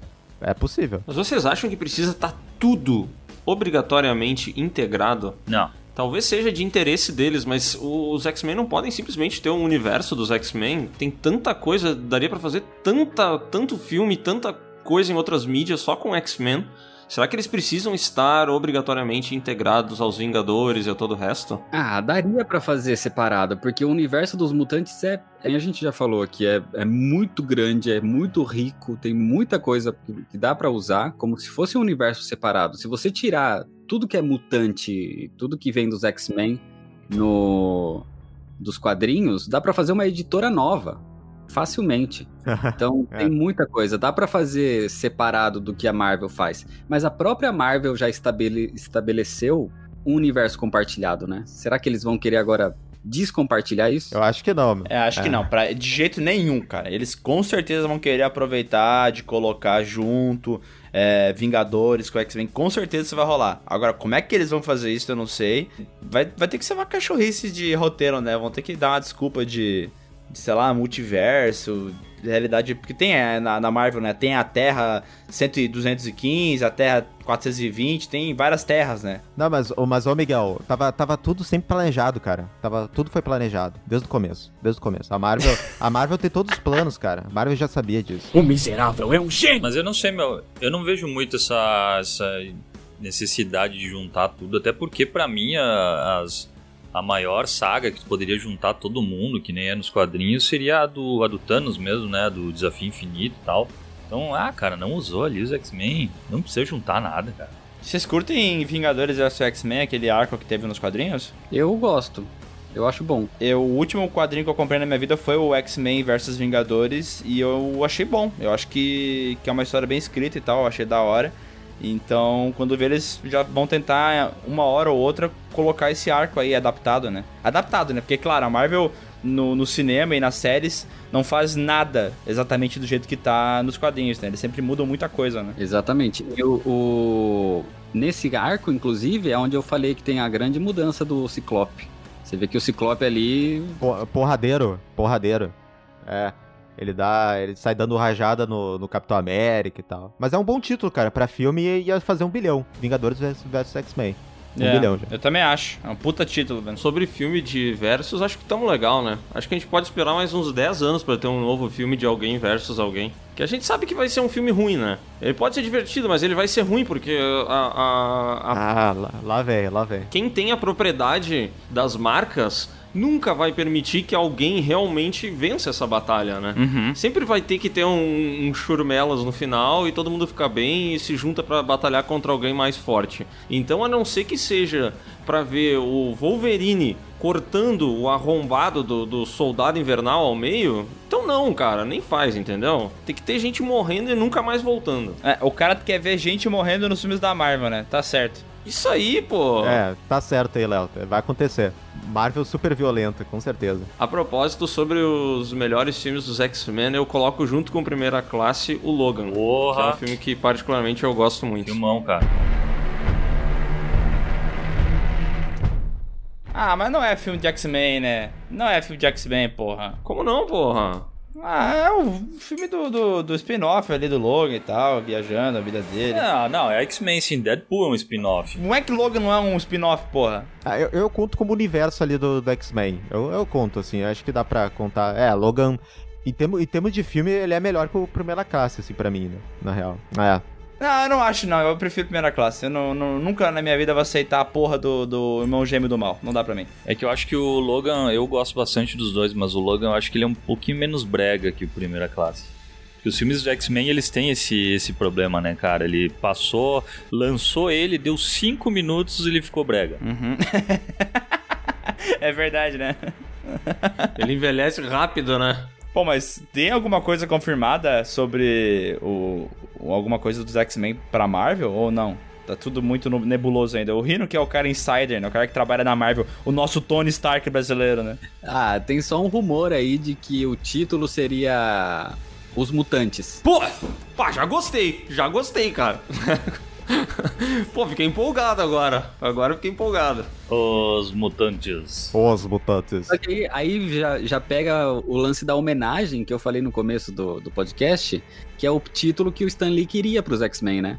Então, entra nesse sentido aí, eu acho. Cara, eu acho tão merda quando os caras começam a divulgação pelo nome do filme e, a e tem uma galera que se anima, fala assim: caralho, meu, vai ser Homem-Aranha passeando em casa. Meu Deus, velho, esse vai ser o mais foda de todos. Cara, esse negócio da campanha do Homem-Aranha tem três nomes: Homem-Aranha longe de casa, Homem-Aranha foi dar um passeio, Homem-Aranha tá trabalhando. Eu sou trabalhador, sou Zé Povinho. Foda-se, entendeu? O nome do filme, caguei. Cara, eu peguei um nojo tão grande desses filmes do Homem-Aranha e da casa dele. Cara, explode a casa desse merda, desse guri, velho. Que é isso, Ô, louco, olha aí. bicho, que isso. Que tanta violência, rapaz. Homem-Aranha longe de casa, Homem-Aranha voltando pra casa. Homem-Aranha na casa do vizinho. Homem... Porra, velho, chega, né? Homem-Aranha na Casa Nova. Bom, finalmente. Homem-Aranha na casa do caralho, podia ser. É, Homem-Aranha. Homem-Aranha. Homem-Aranha de mudança. Mas assim, fi- finalmente esse Homem-Aranha vai passar dificuldade, então, né? Pri- pri- primeiramente aí. Olha aí. Ah, se tiver uma mudança, sim. Se, se ele tiver que se mudar de casa, vai ser o maior desafio já encarado pelo Miranha do Tom Holland. Olha aí. Oh, onde é que eu vou botar meu PC Gamer? Fudeu. A estrela da morte de Lego, né? Cara, como eu odeio esse Tom Holland. Caralho, que Homem-Aranha de merda, velho. Ah, meu Deus, que desculpa. delícia. O Tony Stark me deixou um PC Gamer novinho. Caralho, que foda, Tá velho. cheio de LED, velho. Não acredito. Mas é maldade, né? Porque o Tony Stark dá tudo pra esse guri, mas ele deixa o Falcão sem um puto no bolso, né, cara? Nossa, cara, que maldade, hein? Porra, como é complicada a vida que ele tá passando, o Falcão, né, cara? Tá fudidaço. Falcão tá tendo que consertar barco, velho. O cara que salvou o mundo. Só tava lá no fundo. quando, o mundo, quando o mundo foi, foi salvo, ele tava lá bem lá no fundo. Se tu olhar na foto, dá pra ver um cara lá no fundo. Ah, ele tava dando um rasante a alguém, né? Tem que pensar nisso, pô. Ele mostra o filme e fala: Eu sou esse cara aqui, ó. Esse cara aqui, ó. Tem que pausar o frame, sabe? Tá vendo esse cara que tá matando um Minion? Sou é, eu. é que a, a foto não tá tão em alta, então não dá pra ver muito bem, mas ó, tá vendo ali no fundo? Sabe, sabe o que eu acho engraçado aqui dos filmes da Marvel? É que os caras enfrentam, tipo, alienígenas, né? Eles eles estão vivendo num mundo onde alienígenas são reais e já atacaram a Terra algumas vezes. Mas, tipo assim, foda-se, é, tamo aí, né? Tamo vivendo de boa e tal. Vai, isso que aconteceu foi uma bad, né? Mas não é uma coisa absurda. É final de semana, né? Todo final de semana tem um alienígena invadindo. Ah, mas acontece, né? Vai fazer o quê? Vai... Não dá pra ir pra outro planeta ainda. Não, eu ia ficar assim, caralho, velho, a gente viu alienígenas, mano, o que tá acontecendo? Teoria da conspiração, sabe? Eu ia ficar apavorado, porra. Porra, no Watchmen mudou o mundo inteiro, né? Quando apareceu um alienígena, entre aspas. Mas é porque a DC, né? Esses cons DC é muito melhor, né, meu? A DC é sombria. Bah, o Zack Sprinter, né, meu? Bah, o bicho é foda. Bah, e esse Army of the Dead é o melhor filme de zumbi de todos os tempos, tenho Não, certeza. ele vai revolucionar, revolucionar os, os zumbis. Cara, já sei que quando tem cast comigo, sempre vai acabar com alguma coisa do, do Zack Snyder ou, ou DC. Vai sempre acabar assim. o Marcelo is out. Eu tô. Valeu, galera. Um abraço. O Marcelo vai fazer um vídeo agora em câmera lenta, em preto e branco pra, pra Batcaverna. é, o Marcelo ele vai logo embora desse podcast, senão ele vai ser expulso da Batcaverna. né? Lamentável que eu... defende, vai. Marcelo Não, defende. não vou falar. Não, não, não. não. Ô, Marcelo, quando sair o Army of the Dead, vamos gravar um podcast, né? Vamos. Vá, opa. Falar do, do filme aí de zumbi do Zack Splinter. Não, eu só queria te convidar, Rino. É, semana que vem tem o último episódio do Falcão, né? Queria te convidar pra participar é, da gravação. E, Marcelo, tu também, tá? Ah,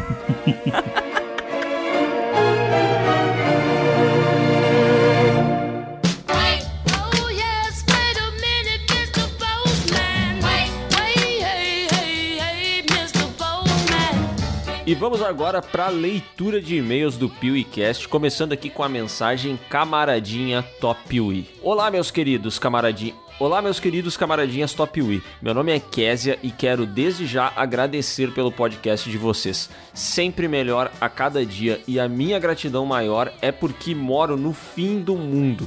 Levo mais ou menos uma hora e trinta para chegar no meu trabalho e vocês apareceram para aliviar e muito essa minha viagem de ida e volta. Caraca, velho, são três horas de viagem ao trabalho por dia. O quê?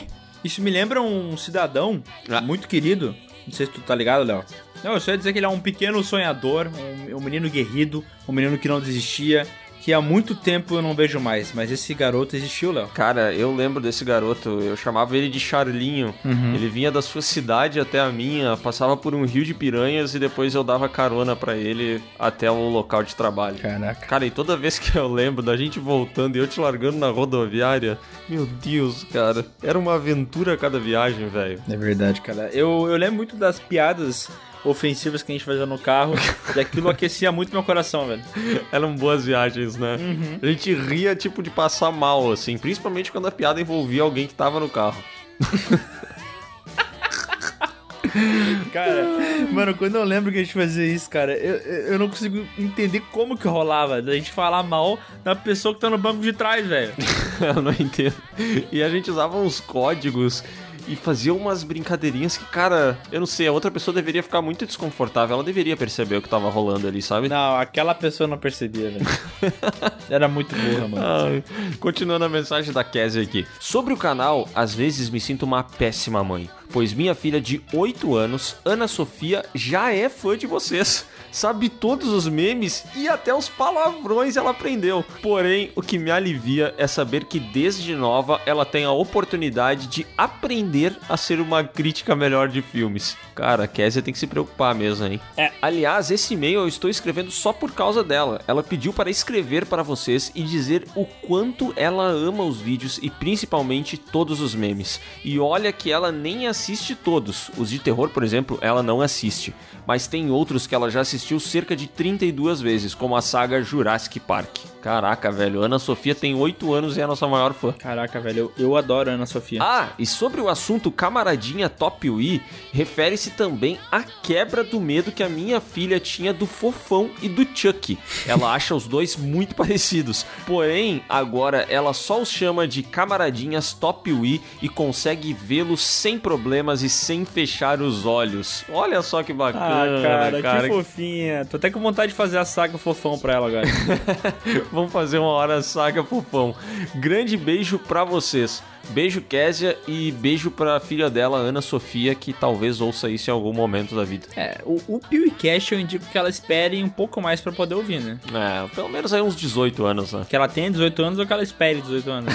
que ela espere 18 anos, que isso aqui é só pra maior de 26. tu, por exemplo, grava, mas não pode ouvir, né? Não, eu não escuto. Na verdade, até tapa os ouvidos, por isso que às vezes eu falo besteira, entendeu? Porque eu não sei o que eu tô falando.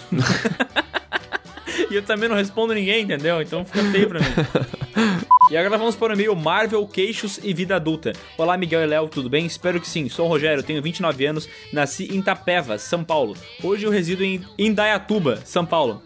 São Paulo capital, né, no caso. E a maior parte do tempo no Rio de Janeiro. Esses são lugares fixos, onde tenho casa. O cara tem casa em dois estados diferentes. Caraca! Bem sucedido, hein? Cara rico.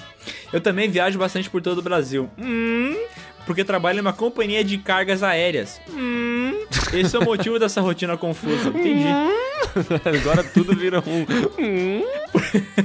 Por todo lugar que eu passo, eu levo a palavra do Piuí. Converti vários colegas de trabalho e deixo as pesquisas salvas em todas as TVs de hotéis e lugares onde fico. Ai, maravilhoso. Cara, que coisa bonita. Ele, é, o que, que ele deve fazer é ir nesses computadores de Lan House e colocar como homepage o canal Piuí. Olha só.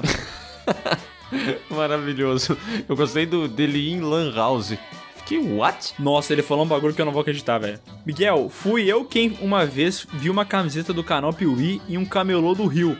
Comentei em seu Instagram. Você me respondeu, mas eu não consegui tirar foto naquele momento e nem voltar ao lugar. Ele continua dizendo que Madureira e outros lugares assim são incríveis. Você acha de tudo: vacina pra Covid, aparelhos de espião, armas, capinha de celular e todo o resto que todos conhecem. Aliás, eu conheço feiras e comércios aleatórios em todo lugar. É um grande passante fuçar esses lugares nos tempos livres das viagens. Eu não sei o que é passante. Ah, deve ser uma grande diversão. Pode ser.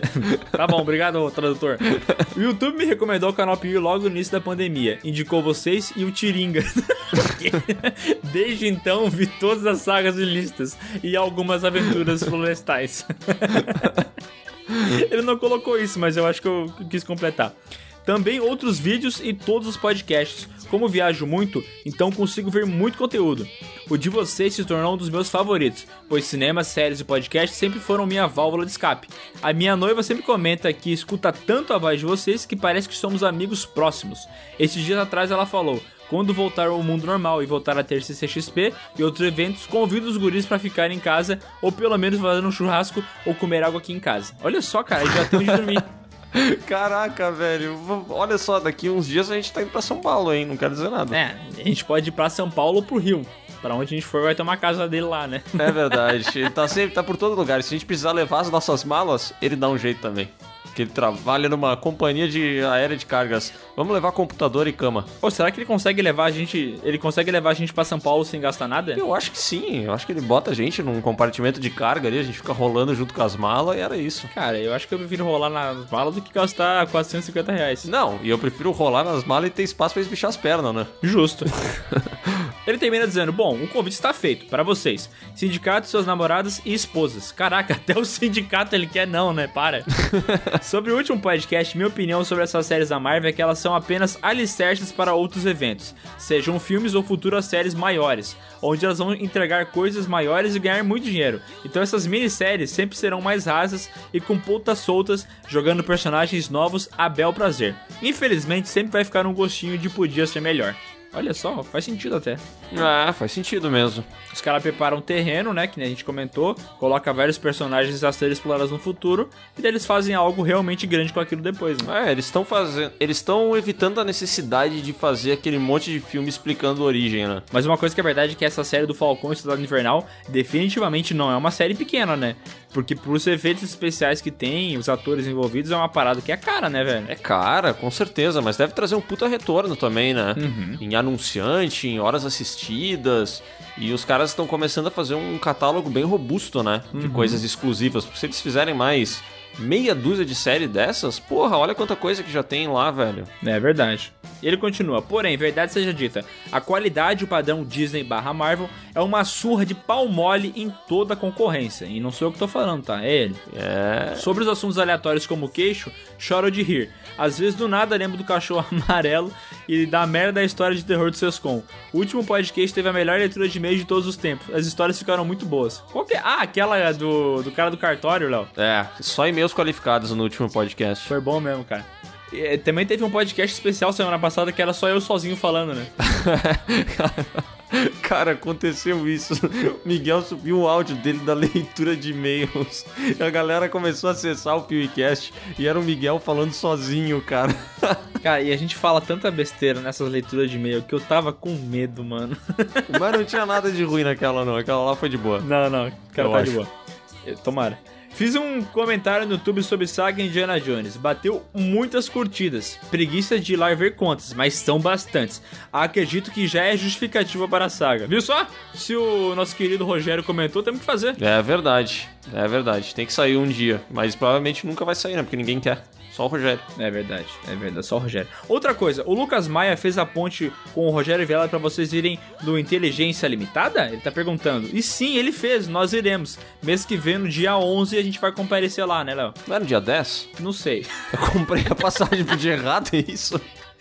Ai, Cara, droga. não lembro. Tá, Dá uma olhada lá no WhatsApp se eu te mandei certo. Depois a gente vê, meu Deus do céu. Muito obrigado pelo conteúdo e por me fazer companhia. E parabéns para todo mundo pelo trabalho. Grande abraço a todos. Desculpa o e-mail grande, qualquer erro ortográfico e foda-se o PS. Coisa chata. Concordo com ele. Ó, valeu aí, Rogério da Cruz de Oliveira. Ele que é coordenador de operações integradas, hein, galera? Não quero dizer nada, não. Foda, esse cara é. Hum, é foda. Ah. E agora vamos pro e-mail podcast 95. O Miguel falando sozinho. Salve galera, meu nome é Eric, sou de São Paulo, tenho 17 anos e posso dizer que eu ouvi o verdadeiro podcast proibido. Eu ansioso para ver o que vocês falariam de Falcão e Soldado Invernal, que na minha opinião é a melhor coisa do Capitão América já feita até hoje. Quando me deparo com o áudio de somente o Miguel rindo e xingando enquanto lia alguns e-mails. Foi o sintoma mais forte de esquizofrenia que eu já vi na minha vida. Assim que vi, corri para avisar vocês e também acabei descobrindo que o Cláudio realmente não existe. Como assim? Cara, sabe o que é o problema das pessoas? É achar que elas sabem de tudo, entendeu? Elas achar que isso foi um erro. Elas achar que isso foi sem querer. Elas acharem que o Cloud não existe. Cara, a gente não dá ponto sem nó, velho. Não, valeu rapaziada, tamo junto. PS, faz saga, ela dança, eu danço e Homem-Aranha. Cara, o dia que eu pedi fazer saga, ela dança, eu danço, meu Deus. Pode fechar o canal. Pode fechar o canal. Não, não, Léo, que a gente já falou, isso aí de outras sagas que a gente fez. Ignora, pode abrir o canal, vai ter saga se ela dança, eu danço mês que vem, galera. Bora! E agora vamos pro e-mail. As séries da Marvel estão ficando melhores? Fala pessoal do Piuí, meu nome é Wellington e falo de Paraíba do Sul, Rio de Janeiro. O que eu quero falar é sobre as séries da Marvel que estão mudando muito. Não é mistério pra ninguém que a Marvel vem fazendo algumas séries e elas vêm dando muito certo. De séries ruins como Punho de Ferro, Inumanos e Luke Cage, eles passaram pra séries como WandaVision e Falcão e o Soldado Invernal. Ah. Peraí, peraí, mas Demolidor era legal pra caramba. Ah, Demolidor era legal mesmo. O. Pô, cara. O Punisher lá também era legal. Cara. Só era episódio demais. É, o único problema dessas séries, Demolidor e Punch, era a quantidade excessiva de episódios. Eu não, nunca vou entender por que 13 episódios. Não tem, não tem necessidade nenhuma. Mas, pô, eu gostei bastante da primeira temporada de Demolidor. É, achei divertida. A segunda também, não tão boa quanto a primeira, mas eu também gostei. Mas, cara, bobear até gostei mais do que WandaVision, cara. Não vou mentir, não. É, cara, eram boas séries, né, meu? Se elas tivessem uma decupagem um Snyder Cut ao contrário, elas ficariam muito boas, cara. Excelentes, eu Cara, diria. se, se o Demolidor tivesse um Snyder Cut, teria 26 episódios. É, não, tem que ser o Snyder Cut ao contrário, que é aquele lá que corta o que tá sobrando, entendeu? E não o que bota o que não precisa existir. Bom, tá, mas eu não vou xingar o Snyder Cut agora, porque ficou melhor do que o filme original, ponto.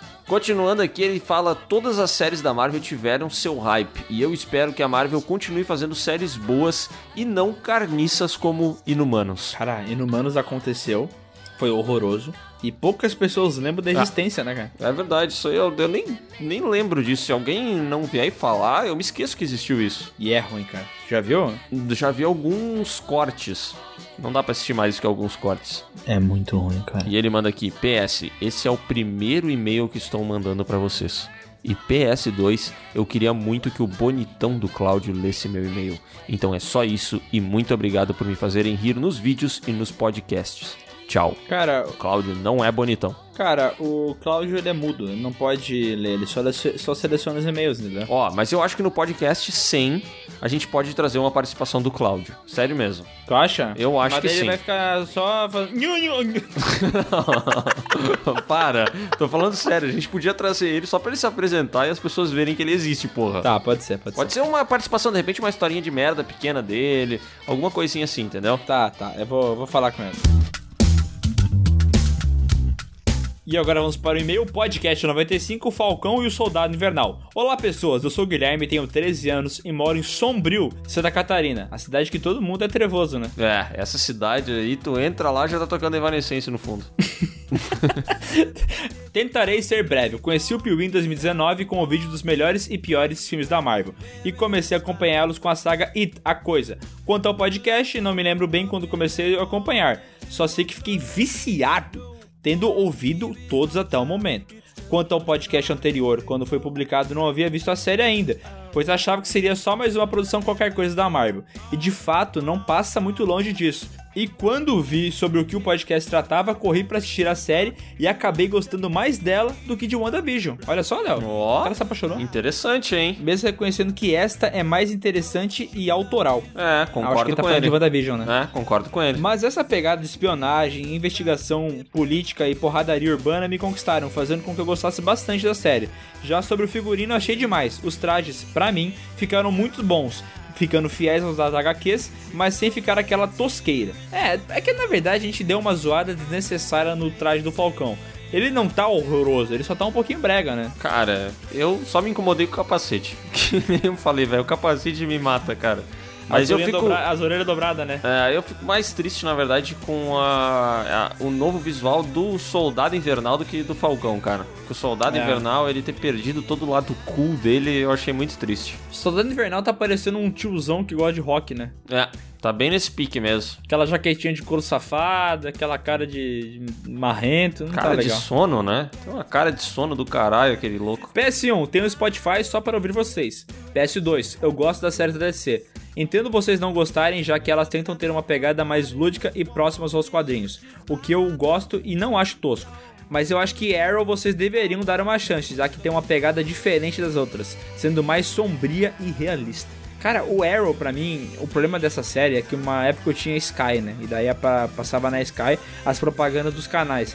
Daí quando tava na Warner, passava a propaganda da série Arrow. E a propaganda dizia o seguinte: Ele tem um corpo todo musculoso, as mulheres piram nele. E daí aparecia uma, ce- uma cena da mulher passando o peito, passando a mão no peito do Oliver Queen, tá ligado? E era uma chamada tão bizarra que aquilo me afastou completamente da série, velho. É, eles focam num determinado público, né? A Bruna assistia Arrow, ela gostava, mas eu nunca assisti nenhum episódio. Será que ela passou a mão no peito do Arrow? Não sei, espero que não, cara. espero que não. Tomara! PS3. Estou escrevendo isso em um churrasco enquanto assamos uma costela bem salgada. Olha só, cara. Umas barbaridades, che. PS4. Espero não ter me estendido e não ter deixado passar erro de português. Release de podcast de merda e release de mata-mata dos bombons e melhores diretores. Um abraço. Mata-mata de bombons é maravilhoso. Cara, eu vou dizer que eu tô impressionado. O moleque tem 13 anos e ele escreve melhor do que todo mundo que já mandou e-mail pra cá, velho. Olha aí, parabéns pra ele, hein? Boa, Guilherme. E agora temos aqui a mensagem Canal Piuí.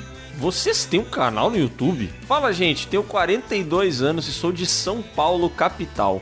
Sem nomes engraçaralhos de cidades. Pô, que pena. Criei o hábito de ouvir podcasts durante a pandemia e em 2020 vinha devorando vários outros podcasts com temas de cinema ou nerds. Aí, quando acabou meu repertório, fui num grupo de WhatsApp e pedi indicações. Ouvi um e me apaixonei. Estou maratonando desde então e já estou no número 10. Sempre ouço vocês falando que tem um canal no YouTube, mas sinceramente eu nunca tinha tido interesse em procurar ele. Até que hoje estava com o computador aberto enquanto ouvia. Aí sim resolvi procurar. Meu Deus, eu sabia que vocês eram novos, mas puta que pariu, nem barba esses meninos têm. O melhor é quando vocês se referem à infância ou a muito tempo atrás, e isso é o início dos anos 2000. Parabéns pelo excelente trabalho e façam um podcast com o tema Adaptações de Stephen King para o cinema. Vai dar uns podcasts de umas 4 horas, porque o cara tem muita coisa. Abraços! Caraca, é- essa eu não esperava. O cara conheceu o Piuí pelo podcast. É, isso aqui é um a cada 100 mil pessoas que cai primeiro do podcast e depois do canal, né? Ele é um a cada todo mundo que já ouviu podcast na vida, né? Exatamente. Cara, é a primeira pessoa. Cara, isso nunca vai voltar a acontecer, eu acho. Bizarro. Olha, na, na moral, se você conheceu o Piuí pelo podcast, manda um e-mail. Mas não mente, pelo amor de Deus, não manda só pra você ser lido. Fala a verdade, tá? É, até porque a gente não vai ter como ler todos, né? Já que vão ser mais de 13 e-mails. E a gente vai ler o e-mail e perceber se ele é verdade ou não. A gente é muito bom em descobrir isso. E agora vamos para o e-mail. O Miguel mandou eu xingar minha esposa. Eu fiz isso não? Não lembro disso, cara. Espero que tu não tenha feito. Fala, Piocast, aqui quem fala é o G Vieira, ou José Geraldo. Isso, cara, José Ge... Caralho, fala José Ge... Meu Deus, o que tá acontecendo, velho? Léo, tenta falar José Geraldo. José Geraldo? Vai. José Geraldo, José Geraldo, José Geraldo. Cara, sério que tu consegue falar sem, sem dificuldade? Sim. José Geraldo. É que eu tenho a impressão que eu vou falar José Geraldo, sabe? tá, desculpa, é, eu exagerei. Ou José Geraldo. Estou de Abre Campos, Minas Gerais. Vim aqui agradecer a vocês por fazer parte da minha vida. E isso nem é exagero dizer, porque sempre estou com um fone de ouvido passando o Purecast, mesmo que seja repetido. Parece que já virou de costume, principalmente no trabalho. Vocês trazem a alegria do meu dia a dia. Só perdem pra minha esposa. que bom, que bom. Ainda bem, né? Vocês são muito humildes e por isso merecem tudo que têm conquistado. Mas não é bem assim também, né? O Léo não é nem um pouco humilde, né? Pra ser sincero. Ah, falou humildão. Eu sou humilde pra caralho. É, é. Tava esfregando ontem na cara do mendigo ali os 50 reais aquele lá. Pra mim é como se vocês fossem amigos próximos, quase sempre respondendo minhas mensagens no Instagram e comentários na Twitch. E o melhor é que sempre corro e mostro minha esposa. E ela fica com aquela cara de reprovação. Maravilhoso isso, cara. Que cena linda. Tira uma foto uma hora dessa. Por favor, da tua esposa. Porém, outro dia ela tava certa. O Miguel pediu pra mandar foto de agora na live do Ben 10. e eu fui até o banheiro e mandei e disse o porquê de tirar foto no banheiro. E era porque ela estava dormindo. Cara, e o senhor Miguel mandou xingar ela e foi além mandando uma foto segurando uma faca. Maravilhoso. Quando ela viu, pensa numa mina brava, mas tá suave. Ela até assiste uns vídeos seus com a gente. É peraí. Mas tá suave, ela até assiste alguns vídeos do Piuí comigo. Então por enquanto não tô proibido de assistir vocês. É isso, gurizada. Até o próximo e-mail. O cara é muito querido, né, velho? Cara, amado demais. Porque- Um abraço pra esposa dele. É, eu, eu adorei que tem vários kkkk durante o e-mail, só que eu não li. Que tinham muitos, mas ele bota muito kkkk.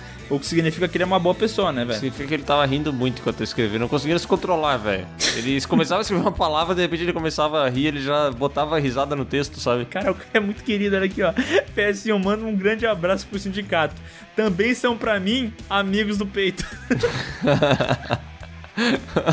PS2, Marcelo não. Aquaman superestimado. PS3, vendi e me arrependo. PS4, vou comprar ainda esse ano. Cara, compra o 5, né, mano? Já que tu vai comprar mesmo? Pá, mas tá caro, tá caro. Cara, sabe que eu não preciso de um PS5 de jeito nenhum. Eu não preciso, mas eu quero comprar, mas não preciso, sabe? É, o tipo de coisa que tu vai comprar e vai usar pouco, né? Mas que do desejo de ter é muito grande, né? Léo, o PS5 tá 8.500 no Carrefour. Meu Deus do céu. E aqui tem um e-mail, o Marcelo não é fanboy da DC, e eu posso provar. Oi, meu nome é Davi Fabrício Lima, sou de Porto Velho. Nessa mensagem eu venho falar como o Marcelo é injustiçado por ser chamado de fanboy. E não, eu não vou dizer que o Marcelo é imparcial, pois é claro que ele não é. Ele claramente tem uma preferência pela DC, mas isso não é ser fanboy, pois como vocês mesmos disseram, fanboy é aquele que não vê defeitos. E o Gabriel e o Marcelo já criticaram o Snyder falando: filme do Homem de Aço é bom até os 40 minutos, depois ele desanda. E já criticaram também várias animações e gibis da DC. PS1, não vou falar de fanboy nos outros PS, pois já falei muito. PS2, feijão com arroz. PS3, um dia uma garota falou que queria uma continuação de Todo Mundo em Pânico, pois eles iriam zoar a Marvel e a DC, mas eu acho que se tivesse uma continuação seria mais do mesmo, piada de peido e sexo. Caraca, um sábio, né? Agora, ele só não é muito sábio na questão do, do fanboy. Porque assim, eu gosto do, do Gabriel, inclusive já, já falei várias vezes, né? O Gabriel é a pessoa que eu mais amo no, no mundo, né? Mas o Marcelo até pode não ser fanboy, mas o Gabriel é. Se o Gabriel, pra ele, o, o Snyder Cut é o melhor filme já feito na história da humanidade, velho. É verdade. Agora ele escuta isso aqui, fica bravo com a gente e manda e-mail xingando, né? Manda aí, Gabriel. Pelo amor de Deus.